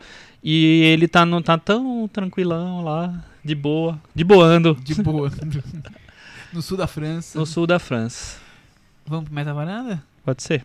Eu vou dar 4,5. E você, Chico? Quatro e Firma? meio? Que Pois horror, é. eu vou dar sete e meio. Olha, o Chico adorou Ô, Chico, realmente. Maravilha. Não, eu- antes, antes da minha Não, nota, eu vou adorou é falar... nove. Eu vou falar só uma frase que o Julian Schnabel disse numa entrevista, que ele disse que o filme é sobre o que é sucesso. O sucesso é fazer o que você bem quiser e ficar satisfeito com o que você fez. E só os artistas maduros conseguem ter essa sensação. Por isso, podem falar o que quiserem do meu filme, podem criticar, podem falar mal, eu não vou me importar porque eu fiz, fiquei satisfeito e isso é sucesso. Então vou dar nota 5, sem peso na Deu consciência, porque ele não vai Deu ouvir. vontade de tirar mais meio ponto dessa frase dele aí, mas eu não vou fazer isso, claro. É só uma brincadeira. Com isso, na- no portal da eternidade, acabou de se pendurar em se a Rua Bill falasse e ter 57 pontos no Metavaranda. Eles empataram e estão os dois. Olha só. Os dois com 57? penduradinhos. Olha só que É, coincidência, hein? Coincidência. Ui. Muito bem. Vamos partir para o nosso próximo momento. Aquele momento do puxadinho da varanda. Antes do puxadinho, uma pergunta rápida, só rapidinho pra vocês. Pra vocês, Vocês dois... acham que o Nicolas quer, quer Não, dizer, vocês acham que o Nicolas Cage merece... Não. Você acha que esses dois... Vocês acham que esses dois filmes deveriam estar na corrida pro Oscar de melhor entre, filme? Entre os 10 indicados, que são 8? Sim. Não. não. Eu também não. Não, eu, eu, eu colocaria o, o- no Portal da Eternidade em fotografia, que eu acho que é um trabalho diferente de tudo, eu acho que merecia. E o se a- o Abil falasse dos que ele não entrou, talvez fotografia também, porque eu acho que de qualquer jeito tem um trabalho, uma embalagem ali, que eu acho talvez mais bonito de algum, do que alguns filmes que estão indicados. Não sei. É, indicações técnicas eu vou deixar sempre com o Chico, que é um especialista em Oscar. Mas assim, entre os, entre os o melhor filme eu não indicaria. não, também não, dois. também não. E é curioso, porque eu pensei que eu, que eu iria sair do- desses filmes pens- pensando, poxa, que injustiça, estão indicando Vice, não indicam no Portal da Eternidade, mas eu acho Não, que isso tá com ok. certeza, porque os dois têm um lugar na frente do Vice e na frente do Green Book, em menor dúvida. Então, já que vocês Mas é pensaram... um outro ponto. É, já que vocês, é, você levantou isso, Thiago, vamos deixar um desafio para nós mesmos para semana que vem. Semana Vamos. que vem é a última semana antes Do do, Oscar. Oscar. né? É, na outra já vai ser a, Varanda Awards do Oscar, Falando Varanda especial do dos Oscar. Vencedores. Então, vamos fazer a nossa seleção, a seleção de cada um dos oito filmes que mereceriam estar dessa temporada. Boa, Olha, tá? Boa. Que Semana que vem desafio, hein, Chico? os oito filmes que deviam ser. Que Filmes deviam, que, estar, estar- deviam estar filmes indicados. de língua inglesa, né? É, E As Boas Maneiras. Não, o- desses que estavam cotados de alguma Maneiras, maneira na coisa. Não, acho não. Que, acho que, acho que é, tem que estar meio cotado. Senão a gente vai trazer a lista dos 10 que a gente indicou no ano passado. Não, né? não, do- do- dos, que, dos que estavam mais Né, cotados. Se vocês quiserem, eu pego a, a lista dos O elegíveis. Chico do vai fazer então uma, uns elegíveis a pra gente não ficar fugindo do tema e elegendo Exatamente. qualquer Ô, Chico, vai ter bolão? Hum. Antes que os nossos ouvintes depois Já digam tem que a gente gente não falou perguntando nada. cadê o, o. Como é que chama? O documento lá, o, o- o Word pra votar, o formulário, o formulário. Olha. Cadê a planilha? Cadê a planilha? Va- Cadê o vamos, Excel? vamos providenciar então a- a- o formulário como a gente fez no. Tá. Então a gente vai escolher os nossos e vai, vai vai fazer um bolão do Oscar, Vamos então. colocar o bolão do Oscar lá pra. Aê, Pra girar. temos bolão. Fica, vai ter bolão. É Parabéns, isso? Vai ter Brasil. bolo, vai ter bolão. Maravilha. Então, Chico, Thiago, agora é a tua vez. Puxadinho da varanda. Ai, o que meu você Deus vai do trazer? Não, você então. causou a uma maratona expectativa entre os varandeiros. É uma É. droga, né? Oh, meu Como Deus. assim? Não, Você sabe ter- quando você recomenda uma coisa e cinco minutos depois você, se arrependeu? arrepende de Por ter quê? recomendado? Putz. Porque eu tava muito empolgado pra recomendar. É, eu- raramente eu tô, eu tô, tô recomendando pouca coisa no Twitter, vocês acompanham, né? Super, você tem que Quando eu entro, parece até que deu- vai dar bug no meu computador. Meio silencioso Eu só, Twitter. eu só leio, mas eu, eu penso dez vezes antes de escrever qualquer coisa. Sabe, sabe quando você vai escrever alguma coisa você pensa, minha mãe tá lendo, meu chefe tá lendo, meu- o presidente tá lendo, o ministro tá lendo, todo mundo tá lendo. Não, não A vou. Damares tá Quando- quando eu tiver- lendo. Quando eu tiver algo mais interessante pra escrever, eu vou escrever aí nunca, nunca mais. Aí, enfim, eu- eu, eu assisti a essa série na Netflix. Uma Chamada? série chamada Boneca Russa. Que é da semana. É, estreou na, se- Na outra já, semana, já é né? coisa, é coisa da semana passada. É, coisa é velha, velho, isso é ninguém, todo mundo já velho. viu. Não é de sexta-feira. Não é dessa sexta-feira é agora. semana. É, a série foi criada pela Natasha Lyonne, também com a Amy Fi- Filler, é, uma, uma, é um nome mais conhecido mesmo, mas a Natasha Lyonne, pra quem viu o Orange is the New Black, ela era uma das principais, então é super legal ver como ela desenvolveu um projeto tão pessoal. Ela diz que, que, a que o Boneca Russa é como se fosse uma autobiografia muito doida pra, dela, né, da, da vida dela. Sério? É. Aconteceu tudo aquilo na vida dela. Uau! É, então, o que acontece? Eu vi o, o- o primeiro episódio e achei, ok, eu, eu, a série tem referências que estão muito na cara desde o início, então eu descreveria como uma mistura de Feitiço do Tempo, que é o- a referência mais óbvia, com Premonição, porque tem muitas mortes absurdas, ah, lá vem. Com Corra Lola Corra, porque ele se Nossa. desenvolve num ritmo que se assemelha um pouco ao de um game. Aí a profissão da personagem principal ela é designer de, de videogame. Games. Como a personagem da Isabelle Huppert em L. Eu achei interessante essa coincidência. Mas a Isabel Ruppert seria, seria a chefe Seria a chefe dela. dela. é É. a chefe dela. E a premissa é super simples. Numa festa, uma noite, essa personagem sai do banheiro e vai pra festa de aniversário dela. É, depois ela sai pra rua atrás do gato dela que desapareceu, é atropelada e eis que ela volta pro banheiro na festa dela, sai na rua pra pegar o gato, enfim, ela sempre morre e volta daquele ponto onde ela estava dentro da festa de aniversário dela naquele banheiro. Esse é o ponto de partida, esse é o primeiro episódio. Eu vi, achei ok, Quem não viu o curioso. Tempo vai lembrar da morte da Parabéns. É, a Bote dá parabéns, No Limite da Manhã, enfim, tem vários Tem filmes que muitos, partem muitos. dessa premissa. Eu achei ok, curioso e tudo mais, É o divertido. famoso paradoxo Eu- temporal. eu não- exato. Eu, eu não, eu não achei tão engraçado quanto eu achava que seria, porque pe- o- o- as roteiristas, eu, eu sempre gostei do- de tudo que eu vi delas, então me decepcionei um pouco. Na semana seguinte eu vi o segundo episódio, também não me convenceu muito. Quando eu vi o terceiro, aí eu vi tudo, até o fim. Fiz uma maratona ali, instigado pelo mistério da trama e para saber onde aquelas, aquelas personagens iam parar, o que ia acontecer com eles. E a série foi se abrindo de um jeito pra mim que eu achei primoroso. Acho que pensando não em filmes, nem séries, nem nada, é a melhor coisa que eu vi desde Roma. Roma foi. Nossa. Eu adorei, vocês sabem, vocês, vocês ouvem esse podcast. Uau. O Boneca Russa foi a melhor coisa que eu vi desde Roma. Não sei se seria um filme. Seria um filme de umas 3 horas e meia. A série tem oito episódios de 25, 27 minutos cada. É, enfim. Mas eu não sei se ela conseguiria financiar um filme com essa premissa. Mas eu acho que ele se desenrola de um jeito que pra mim é tão. é, tão surpreendente, tão mais. é até profundo mesmo em drama, na densidade do que ela tá querendo contar, do que parecia no começo, que eu terminei a série. Sério, eu, eu fiquei quase emocionado mesmo. Me deu um, me, me fisgou de um jeito que, que eu nem esperava. Então, Até, porque ela tem um clima, um ritmo que não é bem exatamente pra isso, até que chega os dois últimos episódios, né? É, ela, ela, ela de cria um outra drama, forma. é, e, e acaba por. é, parece que ela tá falando muito sobre opções que se toma na vida, caminhos que você escolhe. Acaba que é, é uma série muito mais sobre como você se relaciona com as pessoas, se relaciona com seus amigos, a, a- as opções que você toma no dia a dia, na forma como você constrói essas relações e no que essas relações vão ser importantes pra você. Que quando terminou, e ainda termina a série, eu não vou dar spoiler, claro, mas ela termina usando uma música que é uma das minhas músicas favoritas de todos os tempos, que é de uma, de uma banda chamada Love, que é Alone Again, or, que é o nome da música. Termina de um jeito que, sinceramente, uau, se tivessem, se tivessem feito mais, se tivessem feito mais filmes assim no- nos últimos meses, minha lista de melhores já estaria bem cheia. Ah, e, e tem coisas bem interessantes, claro que eu não vou usar os mesmos adjetivos do Thiago, porque eu não fiquei com esse grau todo de achar que foi a melhor coisa que eu vi desde Roma, por exemplo. Qual foi a melhor coisa que você viu desde Roma? Vidro. A melhor coisa que eu vi desde Roma é o último filme que eu vi do Abbas Kiarostami, que é ótimo, esqueci o nome agora. Foi a melhor coisa que eu vi esse ano, com 24 certeza. Frames? Não, não foi o último filme dele. Nossa. Não, É- mas volta pra É o série, filme vai. que ele fica preso dentro de um trânsito maluco, teve um terremoto. Eu achei. Não, mas falem da série. Vocês vamos- viram porque eu fiquei, então, porque eu fiquei ali irritando, dizendo que era muito bom. No, no nosso grupinho do WhatsApp, nosso imenso grupinho de nós três. E. Mas eu não achei- sou eu, muita gente elogia. Não Sim, vai, sim, parece uma sim, coisa sim. doida Deixa que eu menino falar, Thiago. O Thiago tá defendendo uma Ele possível tá, crítica que ele, é. que ele vai se surpreender que eu não vou trazer. Vou beber. Bebe, vai. Se acalma, Eu, se eu achei acalma. primeiro super legal o- clima, essa coisa meio. meio.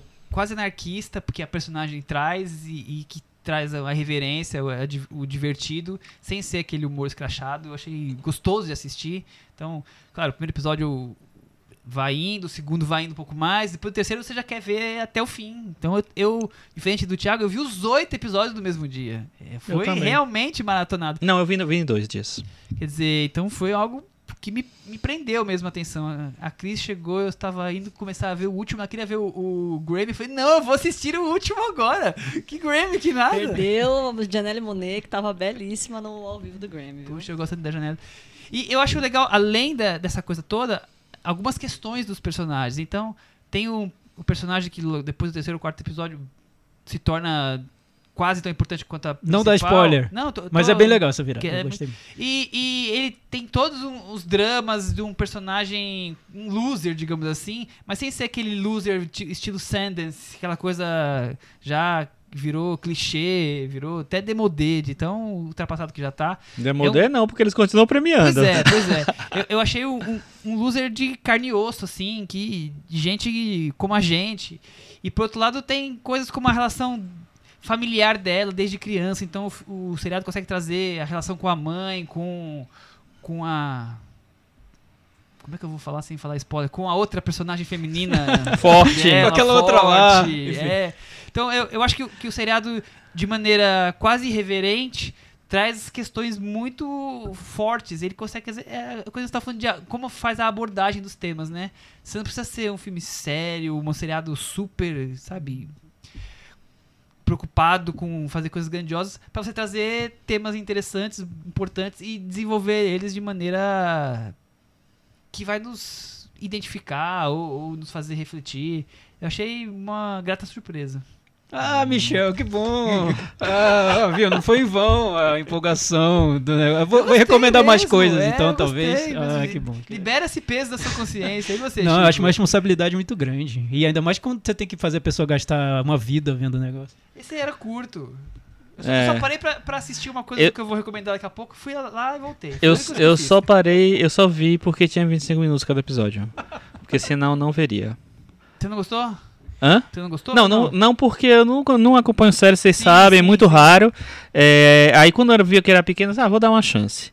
Aí tinha algumas, por exemplo, primeira coisa, é, Natasha Lyonne, gosto muito, sempre gostei, Eu desde... ela. Como Eu assim? nunca vi Orange the New Black. Não, mas ela tava em, em- é, ela é a, a principal adolescente do Todos Dizem Eu Te Amo, do Woody Allen, depois ela fez Nossa, outras coisas não- também. Ela, American dela. Pie, Hello... Vi American Pie. Ah, não, aí não dá pra, não dá pra lidar com essas É, pessoas. Eu não vou parar de, de Mas enfim, Natasha Lyonne, eu já gosto bastante dela. E Orange is the New Black também eu assisti as primeiras temporadas e gosto muito dela. Segunda coisa, quando eu vi que tinha paradoxo temporal, gostei mais porque eu adoro. Todos pode parar o tempo, voltar no tempo, fazer qualquer coisa, já te gostei. ganhou. Já gostei. E quando, como você falou, ele vai além, ele traz uns temas sérios pra para preencher esses esses é, esse é, arquétipo de, de, de série de brincadeira e tal. Então ele traz traz questões sérias. Então eu achei muito legal. Ah, achei muito legal Tá também. vendo, Thiago? Ah, achei divertido, achei bem dirigido. É, eu achei Achei que, o, o- é, é, que tem um roteiro. Engraçado, o personagem dela, às vezes eu achava ela um pouco excessiva. Em, em Sim, uma com coisa dessas, dessas É reverência demais. É uma personagem muito montada, né? Muito Até montada, no figurino mesmo, é. ela é muito carregada. Mas aí vinha ela tent- tentando descer a escada. Ah, gente, é coisa maravilhosa. Como não? É, era, tem coisas fantásticas. E tem a relação com as amigas, sabe? A relação com esse personagem novo que aparece depois.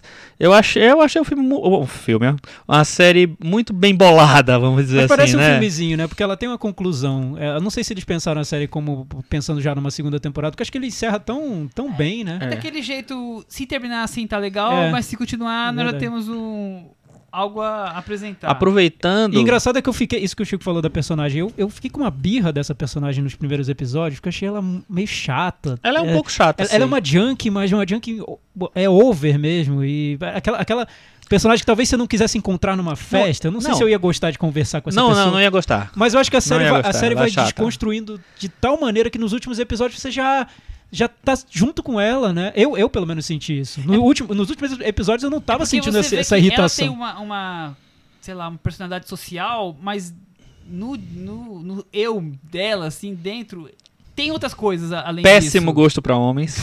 Coisa horrível, gente. Nossa, realmente. Nossa, Cap, entendi, escaprichado, é. né? Mas acho essa- esse personagem loser, loser, que o, que o Michel falou, eu acho tão, tão bem desenvolvido na, na, na série, porque o grande drama dele, eu, eu vou dar só um micro spoiler, tá? Se vocês quiserem ver sem, sem saber nada, pare aqui rapidinho. Pule 10 segundos. É 15 que o, segundos. gra- o grande drama da vida dele é uma separação, né? E ele encara aquela separação como uma tragédia, né? Uma coisa que é Grega, como as pessoas é. encaram realmente.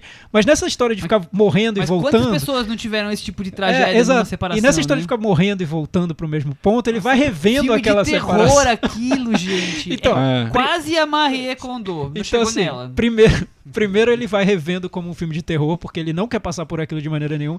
E depois ele vai revendo de outras maneiras. Ele vai vendo como pode ser ridículo até. Né? Como ele sofreu talvez mais do que deveria, como ele poderia ter encarado de uma maneira diferente ou de outra. Sabe, o- o- a série abre tantas possibilidades para um, um momento da vida que Você vai relendo. você vai repensando daquele- daquele coisas que você momento. fez. Outra coisa que eu achei muito legal na série são a- as referências pop, porque tem várias e elas não são jogadas. Eu acho que elas têm todas, elas casam todas as vezes em vez que ela vai citar algum filme. Rom, Eu Ah. mandei mensagem pra vocês, não é possível. Então, eu não isso. tinha entendido fora- aquela fora mensagem que eu só vi Ah, ver depois. Fora a musiquinha que toca toda hora que você termina a série e não consegue pensar em outra É, não, fica martelando na cabeça. And when you're in danger. E outra coisa que eu ia falar é o seguinte: o personagem, além do personagem ser muito legal do, do cara, ele é- o ator é ótimo. Ele é muito. Você, você fica envolvido com aquele drama daquele, daquele cara, assim. E tem vários os coadjuvantes legais, né? O mendigo é muito legal, o cara da, da, Da da loja, lojinha. da lojinha, as amigas dela, assim. A chinesa é uma figura. É, então, a, a outra chine- a chinesa é outra que no início me pareceu tão irritante e na- numa das últimas vezes que ela volta pra festa, eu gostei tanto de ver a chinesa. É. Eu falei, ah, amiga, que legal, ah, você tá aqui, que bom. Porque a série vai mostrando todas as possibilidades ruins que poderiam acontecer com É, aquele e- grupo de pessoas. e também. é aquela coisa, como ela vai repetindo esse, esse- essa cena da- do começo da festa, é sempre, sempre tá no no- na série. Você vai quase que montando um quebra-cabeça da relação dela com as amigas só daqueles 10 segundos, 2 minutos que, que aquelas cenas duram. Quer dizer, você cria quase nada uma grande parte da relação delas ali, né? Com, com histórias passado, presente, dramas. Quer dizer, é, é tão curioso como isso oferece alternativas pros- pra série. É, Tá bem falado, bonecas russas? Tá bem falado. Maravilha, só pra que bom. Ele terminar- ficou na varanda. Ficou. na varanda. Ah, que maravilha. Só pra terminar, Natasha Leone começou muito cedo a fazer a- como atriz. Ela, o primeiro filme dela, ela faz uma ponta como a sobrinha da Meryl Streep em A Difícil Arte de Amar. E logo depois, alguns anos depois, ela fez um, um- a série, aquela série que tio o Pee Wee Herman tinha, né? Não sei se ele, ele, coitado, pegou ela não. Acho que não, espero que não. É, e depois ela fez pequeni, adolescente já, na verdade, Dennis, o Pimentinha, grande clássico dos anos 90. Ah, Denis o Pimentinha. Agora Ela está lá. dela. Agora você lembrou dela? Agora Eu acho o seguinte, agora tem que dar. Deem dinheiro pra essa mulher. Deixa ela fazer filme, deixa ela É. fazer série. Enche essa mulher de dinheiro, pelo amor de Deus. Me Deixa ela criar. lembrou. É, é é interessante porque eu tava vendo, o- vendo os créditos da série. É, não sei se em todos os episódios, mas é muito. A maioria dos, do- dos episódios foram dirigidos por mulheres. Toda a equipe é feminina. É, Roteiro e direção. Fotografia, montagem, todo mundo assim. As, a- as três criadoras são mulheres, uma dirigiu, outra só escreveu, que é a Amy Poehler, né? E, é- e a Natasha Leone, que é a protagonista e também escreveu, produziu, sei lá. Então eu achei, eu achei um clima muito parecido com Girls, por exemplo, que é uma série que eu assisti É os, primeiros, os primeiros capítulos e tal. E tem essa coisa da cidade grande, da vida moderna, das meninas, né? Empoderadas. Empoderadas não é chato. É, já, mas- já banalizou. Mas né? é isso, mas é isso. Mas é isso, vocês entenderam. Cris, você tem algum, algum assunto pra trazer pro puxadinho? Não, não tenho não. Ainda não consegui, infelizmente, terminar de ver a nova e derradeira temporada de Unbreakable Kim Schmidt. É assim que eu terminar de ver. Mas tá boa. Então, os dois primeiros episódios que foram os que eu vi é aquela coisa, né? É, essa temporada é, é uma micro temporada que, na verdade, é metade da, da- de uma temporada. Então, é exatamente aquela barrigadinha que dá no meio da temporada, aí é esse começo. Então, foi meio frustrante. Acho que é por isso que eu tô empurrando com a barriga um pouco pra ver. Que é aquela barrigadinha que dá no meio, que... Eles simplesmente cortaram a temporada Eles e. cortaram a temporada e É, Mad Men lançaram foi depois. isso também, né? E aí, já me falaram que o final é muito bom, que vai melhorar, então em breve aqui um, um review relato. mais. Preciso. Cris, você me fez assistir Marie Kondo e eu achei um dos piores filmes de terror. Não de pior, de ruim, não é isso. Mas você De- viu tudo? de- de- melhora, Ele melhora viu no um, final. Ele viu Não, eu- eu um, vi gente, um, vamos é- entender. É Melhora pior de- no final. É pior de aterrorizante, eu fiquei horrorizado. Ele nunca viu acumuladores. Não, eu falei pra nunca ele, ó, vi. tem uns negócios que assim, tem gato morto na casa. As pessoas não Gente, tinham gato morto na casa. Eu gente, olhava são aqueles cômodos, eu falava, As pessoas são "Que praticamente normais. taca fogo. Como é que eu quero entender o cérebro das pessoas que como é que consegue viver num, num estupício É que, é que daquele? só, só pra, só pra, mal, só tá? pra localizar nosso ouvinte, o Michel é quase uma Marie Kondo da Vila Mariana, é isso, né? Ah, não, eu só tenho as minhas camisas separadas por cor e tem as sociais de um lado e as de, de pra trabalhar de outro, as de mangas Não, compridas o mi- separadas não, deixa, também. Vamos voltar, as- vamos voltar, gente. É assim, então ó. bem Vamos lá, vamos lá, ouvinte, cara ouvinte. Tem se planilhas. você, cara ouvinte, vamos lá, cara ouvinte. Se você algum dia pensou, ah, eu vou comprar um presente pra dar pro Michel, desiste. A chance dele achar que é mais tralha na casa dele é muito grande. Manda um cartão virtual, manda alguma Deposita coisa na assim, conta, né? Deposita na conta. Bitcoin, dados, algo assim. talvez um pendrive. Mas fora isso, Se não for um pendrive muito muito chamativo. grande, é. Se não for nada muito grande. Olha, eu assim. queria dizer que isso é totalmente isso. real. É um Cuidado. parto escolher presente pro Michel todo Muito ano. difícil, Esse ano eu não quis nem difícil. saber. Eu vi uma- um, um negócio, uma caixinha de DVDs assim, vou dar isso mesmo, quero É nem saber mesmo, se vai, ousadia. Sabe- se sabe o vai que eu- jogar sabe o que eu fora decidi? depois. Tá ali em destaque, viu? É. Sabe o que eu decidi? Dar coisas pra comer. Bombom. Ah, coisas. Porque aí não é tem bom. como guardar, já É come verdade, é tudo. verdade. Isso é bom isso também, é. Então você Aí, ó, fica- já fica a ficou dica pros Mas é, né? esse ano é até deu rápido, mas o ano passado, cara, eu passei chocolate, uns né? quatro meses pra dar o presente do Michel. Eu fiquei, puta, o que é que eu compro pro Michel? Ah, não, isso aqui ele vai dizer, ah, ele não vai gostar disso. É muita coisa, vai- parecer mais uma coisa na estante, não, não dá. Então aguardem o podcast Arrumando Sua Vida É, com o Michel com o Michel Simões. Simões. Não, mas é que o Michel ele não quer nem saber se traz alegria ou se não traz. Ele quer jogar tudo fora. É, pois Então, é, é outro conceito. Já quando eu é compro outro presente conceito. pra Cris, eu penso só na alegria, eu penso só no funcozinho Não é? Bonitinho a lá na Marie fã- fala isso, a Marie ela entra na casa, ela falou: "Não tô chegando aqui pra falar que tem que jogar tudo fora, que você tem que ver que tem coisa aí que não tá trazendo alegria". Agora, e quando Mas assim, traz cada- alegria? Pra cada funko que você ganha e te deu alegria, você tem que abraçar um que você já tem e jogar fora? É, mais ou, é É mais isso. ou menos isso. Eu meio que Eles ficam- eles ficam meio- isso, Eles ficam meio que guardados, eles é que nem é que nem assim, eles vão pra um pra uma eles vão pra um quartinho escuro e aí de repente eles somem. É isso que Tem, tem uma rotatividade, Entendi. sabe? Pra aparecer um na, na sala, tem que sair um, porque o espaço é limitado. Olha, eu não sei como é que você aguenta. A In- Unbreakable Chris Schmidt. Entendeu? Breakable Chris Lube. Imagina uma, uma série que É. junta Marie Kondo e Kim Schmidt. Não tem na Netflix, mas tem no falar, cinema na varanda. Essa tem. Então eu vou deixar essa, então eu Essa vou é deixar nossa essa dica vida. no puxadinho. Tem um vídeo de 2016 da Ellen, que é a Marie Kondo dobrando roupas com a Ellen Kemper, que é a Kim Schmidt. É maravilhoso. Ah, olha, tá vendo?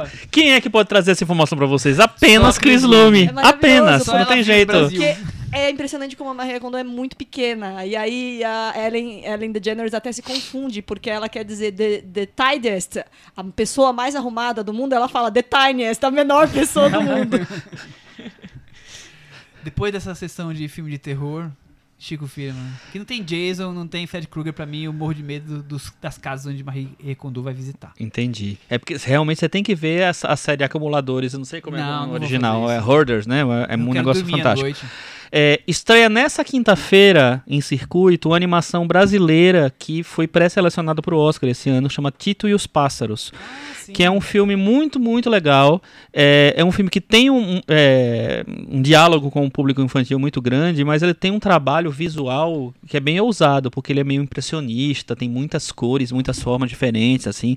Então ele tem, ao mesmo tempo que ele tem uma coisa mais é, simples, de uma, uma história mais simples, até com uma, uma- umas intenções é, meio ambiente, mais sociais e tal, não sei o que lá, e uma história simples de pai com de, de criança com família, ela, ele tem também um trabalho elaboradíssimo visual que dá uma, uma riqueza para o filme muito grande. Então, super recomendo Titi e os Pássaros. Muito bem. É, eu, como disse, assisti alguns episódios de Bonecas Russas, parei para correr na Cinemateca para assistir os clássicos ao ar livre, pegando aqui o nome correto. Pô, quase que eu ia. Eu fui no sábado e no domingo. é, acho que quem mora em São Paulo vale a pena ficar de olho. Tem mais, acho que três ou quatro semanas de sábado e domingos com sessões às 8 da noite ao ar livre, filmes de 1 hora e 20, 1 hora e 30. Eu vi Planeta Fantástico, aquela animação francesa, e vi. Lou- muito, muito louca. É, e vi Vampiros de, de Almas, Que eu o adoro. filme do Don Siegel, que depois foi refilmado duas, três vezes, invasores, É. invasores de corpos, né? Quatro ou cinco vezes? É, várias Não, vezes. três ou quatro vezes. É super gostoso, o clima é divertido. As Macartismo. sessões são ótimas, super recomendável para quem tá em São Paulo ir na Cinemateca de graça. E eu só queria trazer também o filme que acho que só eu que acabei vendo até agora é o High Flying Birds, o filme novo do Sonnenberg. O que, você que, Eu, que- porque eu, fala aí, não, é, é, o que, você que que não gosta que de basquete. não acompanha basquete, não falei que não gosta, que não acompanha. O que, que você achou? Não, é, filme, eu- ele é bem real- realmente é um, né? é um filme pra quem, para quem curte NBA e conhece tudo sobre o mundo da NBA, tal- talvez se sinta mais confortável dentro do filme, mas eu não sei se vai ser fácil também pra quem gosta de basquete, porque ele tem uma estrutura que é. O, o, o roteiro é, é escrito por. Eu esqueci o nome do roteirista, ele fez. o- Ele é um co-roteirista do Moonlight. E ele tem uma experiência teatral muito forte. Então o filme parece que é separado em blocos de, de acontecimentos e esses acontecimentos são conversas entre os personagens. Então ele tem um tom um pouco carregado nessas conversas. Se você não embarca muito nesse formato, pode ficar um filme bem aborrecido. Eu achei um pouco enfadonho às vezes, pra ser sincero. Não, Mas é, interessante. É, assim, é tem- é- tem é trama complicado interessante. por isso, ainda mais quem, quem não acompanha. Assim, não é que tem que gostar de basquete, você tem que conhecer um pouco de como funciona a relação jogadores, agentes, times de basquete, de, de- dirigentes de basquete. Então eu, eu acho que é um- uma coisa muito específica para um público pequeno mesmo. Quem não é esse público pequeno vai ter dificuldade de achar um filme enfadonho, porque é muito diálogo, diálogo, diálogo, umas conversas de draft, não sei o que lá, de agente, não sei de onde. Então eu acho que eu, eu acho que não foi a escolha ideal se você quer colocar um filme como ele colocou no Netflix para um público que grande, né? Tá aí, eu ouvi falar que teve uma aquela série Você foi visto por 40 milhões de pessoas ou alguma outra série desse tipo. Quer dizer, eu acho que é um filme para um público específico, mas vai que ele é fã de basquete, Sonnenberg, né? Eu, eu gosto, porque eu gosto bastante, não só do basquete, mas dessa coisa de troca de jogador, como é que funciona, o- os bastidores. Filmado com um iPhone de novo, então temos Sonnenberg Desde o. Como é o nome do outro desde o mesmo? Unsane, é, Unsane. esque- Distúrbio. Distúrbio, isso. com um iPhone, que também acho que às vezes ele tá exagerando ali na dose de de mise-en-scène, digamos assim, né? Tá ali fazendo, querendo fazer exercícios demais estilísticos e, e menos no, no, no foco, mas quem se interessa pelos, pelos temas É, talvez sim. interessar é, um é porque acho mais. que ele quer ir um pouco além e falar sobre como se usa o atleta como um acessório para jogo de poder, para disputa de dinheiro mesmo, né? É, como é- o, o, o mercado, o, o esporte se corrompe pelo, por regras de mercado. E como devia, os jogadores deviam ser a coisa mais importante Exato. e acaba Acaba sendo um acessório. Que, que não são, são um simples detalhe ali, né? É, e você tem um agente que é claramente o, o Soderbergh tentando se colocar naquele personagem, porque é um cara que tenta jogar com as, de acordo com as próprias regras e não de acordo com a regra do, Cheio do de mercado. plot twistzinho pra surpreender, É, enfim. roteirinho. O, o- o que daria uma discussão boa nesse filme, sobre esse filme é aquela história que a gente pegou, porque o filme tem um elenco quase todo negro, o, o roteirista é negro também, então é esse ponto de vista. Tem um, um- a, a trama quer falar sobre como se usa o atleta negro mesmo. Tem, um, tem uma mensagem no fim do filme que vai bem por esse caminho. E é o Soderbergh filmando e usando aquele personagem como uma maneira de representar até como ele faz arte. Dá, dá um, um retrogosto aí estranho. Mas tudo bem. É, só acho de- que ele filma de um jeito que, pra mim, é- é- eu ainda não consigo me envolver tanto. Acho tão frio, né? Meio gélido mesmo. Eu entendo ele querer filmar do jeito como ele quer e tudo bem. Faz o que ele quiser. Mas eu acho, pra mim, é muito difícil é, achar envolvente esse- esses filmes dele. Todos esses da- da- dessa última fase. É, eu como não gosto quase tudo que ele faz, eu- esse talvez me deu um, um ar de surpresa, porque pelo menos nessa questão do roteiro, do- dos temas, eu achei curioso. A questão como ele retrata as mídias sociais e como usá-las a, a seu bel prazer, aí, claro, sempre nesse agente super genial que usa tudo fazer É, ele consegue, favor, ele consegue né? dar a volta no mercado e tirar proveito. no mundo, né? disso. No mundo da NBA só. Mas é isso, então fica aí também esse destaque. Filme do Soderbergh, High Flying Bird, é isso. Que está onde? Netflix. Netflix. Semana Netflix. Acabaram de ser anunciados mais apresentadores pro Oscar, que não vai ter aquele apresentador central. Javier Bardem, Angela Bassett, Jack- Chadwick Boseman, Laura Dern, a Emilia Clarke do Game of Thrones. Tem a Kiki Lane, que a gente acabou de falar do Ciarro Bill Falasse, James McAvoy, Melissa McCarthy, o Aquaman, Jason Momoa e muitos outros. Então é isso aí. É isso aí, E Michel? vamos para agora o momento Cantinho do ouvinte. com o Thiago Faria. Eu nem cantei, mas. Temos vários comentários sobre a edição da semana passada que a gente falou sobre Vice ou Vice e sobre Guerra Fria também e os vencedores do DGDA. O comentários lá no nosso blog cinemanavaranda.com. O Caio Moraes deixou uma pergunta aqui que eu acho que o Chico vai gostar de responder. Ó, Varandeiros, uma pergunta. Por que é tão difícil, Chico Firman, dar um Oscar para a Amy Adams? Se tiver uma categoria melhor Amy Adams, a Amy Adams perde. Como o Henrique Miura, né? Será que ela vai ter que fazer cinco filmes e cinco séries no mesmo ano pra ela só concorrer contra ela mesma e talvez assim ganhar alguma coisa ou arranjar um urso, lutar contra ele e chamar o Inharitu pra assim ganhar um Oscar? Ela já tem seis indicações e nenhuma vitória. Pelo visto, não vai ganhar esse ano. Por isso eu proponho fazer um prêmio no Varanda Awards só pra ela, porque aí eu tenho certeza que vai dar certo. Olha, vou falar uma coisa muito séria para o Caio. Sim. O Caio. Caio, é o seguinte, ela não ganhou o Oscar até agora porque enquanto ela eh, ela estava fazendo grandes interpretações, ela tem realmente grandes interpretações indicadas, tinham outras que estavam mais cotadas, melhores, não é só qualidade que ganha o Oscar. Segundo, se ela ganhasse o Oscar por Vice, ela estaria trapaceando porque é um- uma interpretação qualquer coisa. Se ela tivesse ganhado o Oscar por Trapaça, trapaceando porque é qualquer coisa.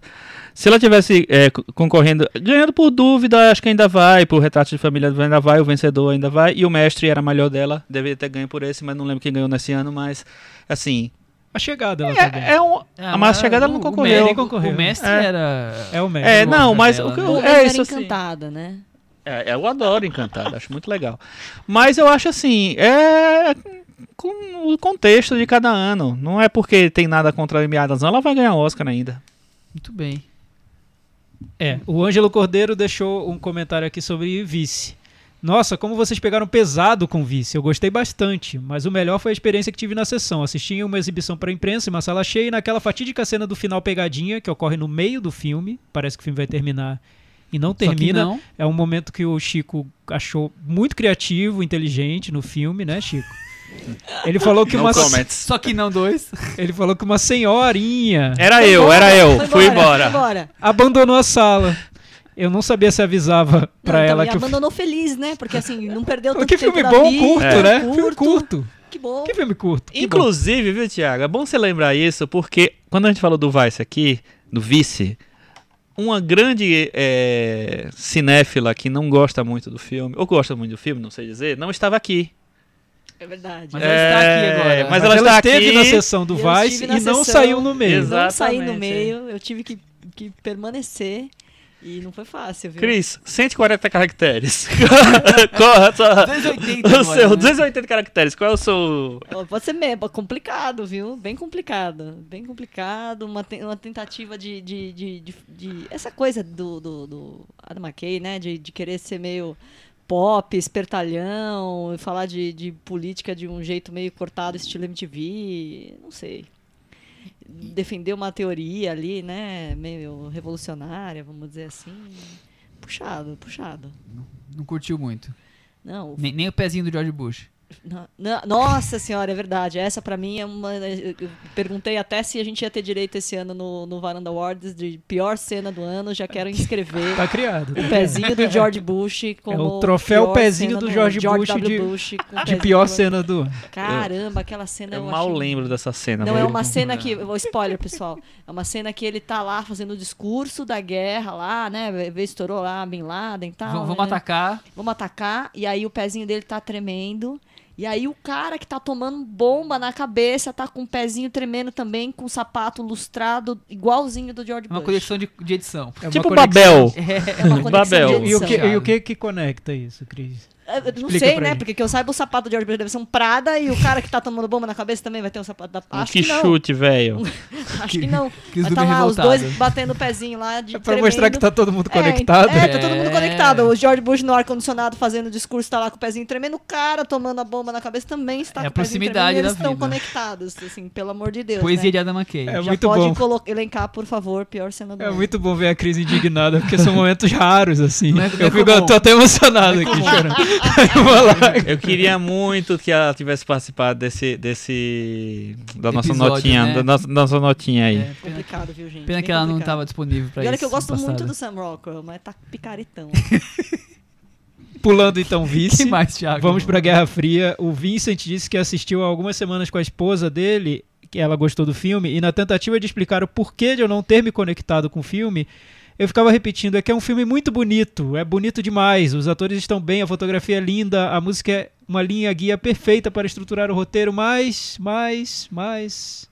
Ela só ficou com aquela cara de qual é o problema então, seu maluco? Acho que vou passar o podcast pra ela ouvir. Legal. Quem sabe, né? Acho que ela não vai se convencer não, mas O Rafael eu vi disse... só as minhas partes. É, só a parte do, do Michel. O Rafael Argemon disse que assim como Michel, fui seduzido por Guerra Fria, mas confesso que um dos grandes motivos foi ter me apaixonado por Joanna Kulig, que faz a personagem Zula, a personagem feminina Ah. do filme. Nem sei explicar o porquê, até por isso entendi e aceitei naturalmente a paixão do Victor por ela. Que é aquela coisa que a gente estava comentando, eu e Chico, se você, os atores têm um papel ali super importante nesse quesito aí de envolvimento com a trama. É. Afastamento de alguns e aproximação de outros. Eu gostei tanto do comentário dessa semana do Vitor Almeida que eu vou lê-lo. Traz o Vitor Almeida pra varanda, Posso? vai? Claro, deve. Sobre Guerra Fria, é inegável que o filme carrega uma excelência técnica. De fato, é um trabalho tecnicamente primoroso. Embora tenha me encontrado imerso, também terminei não abraçando a história de amor proposta pelo filme. E fiquei me perguntando por quê. Queria muito ter me apegado àquela faísca daquela relação. Talvez não tenha sido possível porque o amor nessa história do filme está sempre jogado para o segundo plano, preso dentro dos personagens. Em um mundo do pós-guerra, onde nações estão sendo novamente construídas, onde a política vai redesenhando novas fronteiras, onde o sofrimento ainda se faz presente em feridas em processo de cica- cicatrização, o amor é uma árdua tarefa de saber se encontrar nessa espiral de sentimentos, de compreender o outro, de aceitar suas escolhas, de ceder, de sacrificar, de abrir mãos dos seus sonhos, de suas individualidades, de aguardar o próximo instante. Entendi que o amor nesse filme é um sentimento intangível, de difícil afeição, escondido em lembranças, guardados em momentos, encoberto pela neve do tempo, ano após ano. E tentando explicar para mim mesmo, não me restou condições a não ser aceitar esse amor sem declarações, sem devaneios, sem deslumbramento, sem flores no final. Um amor que a gente precisa se perguntar se não é esse o mais próximo da vida real.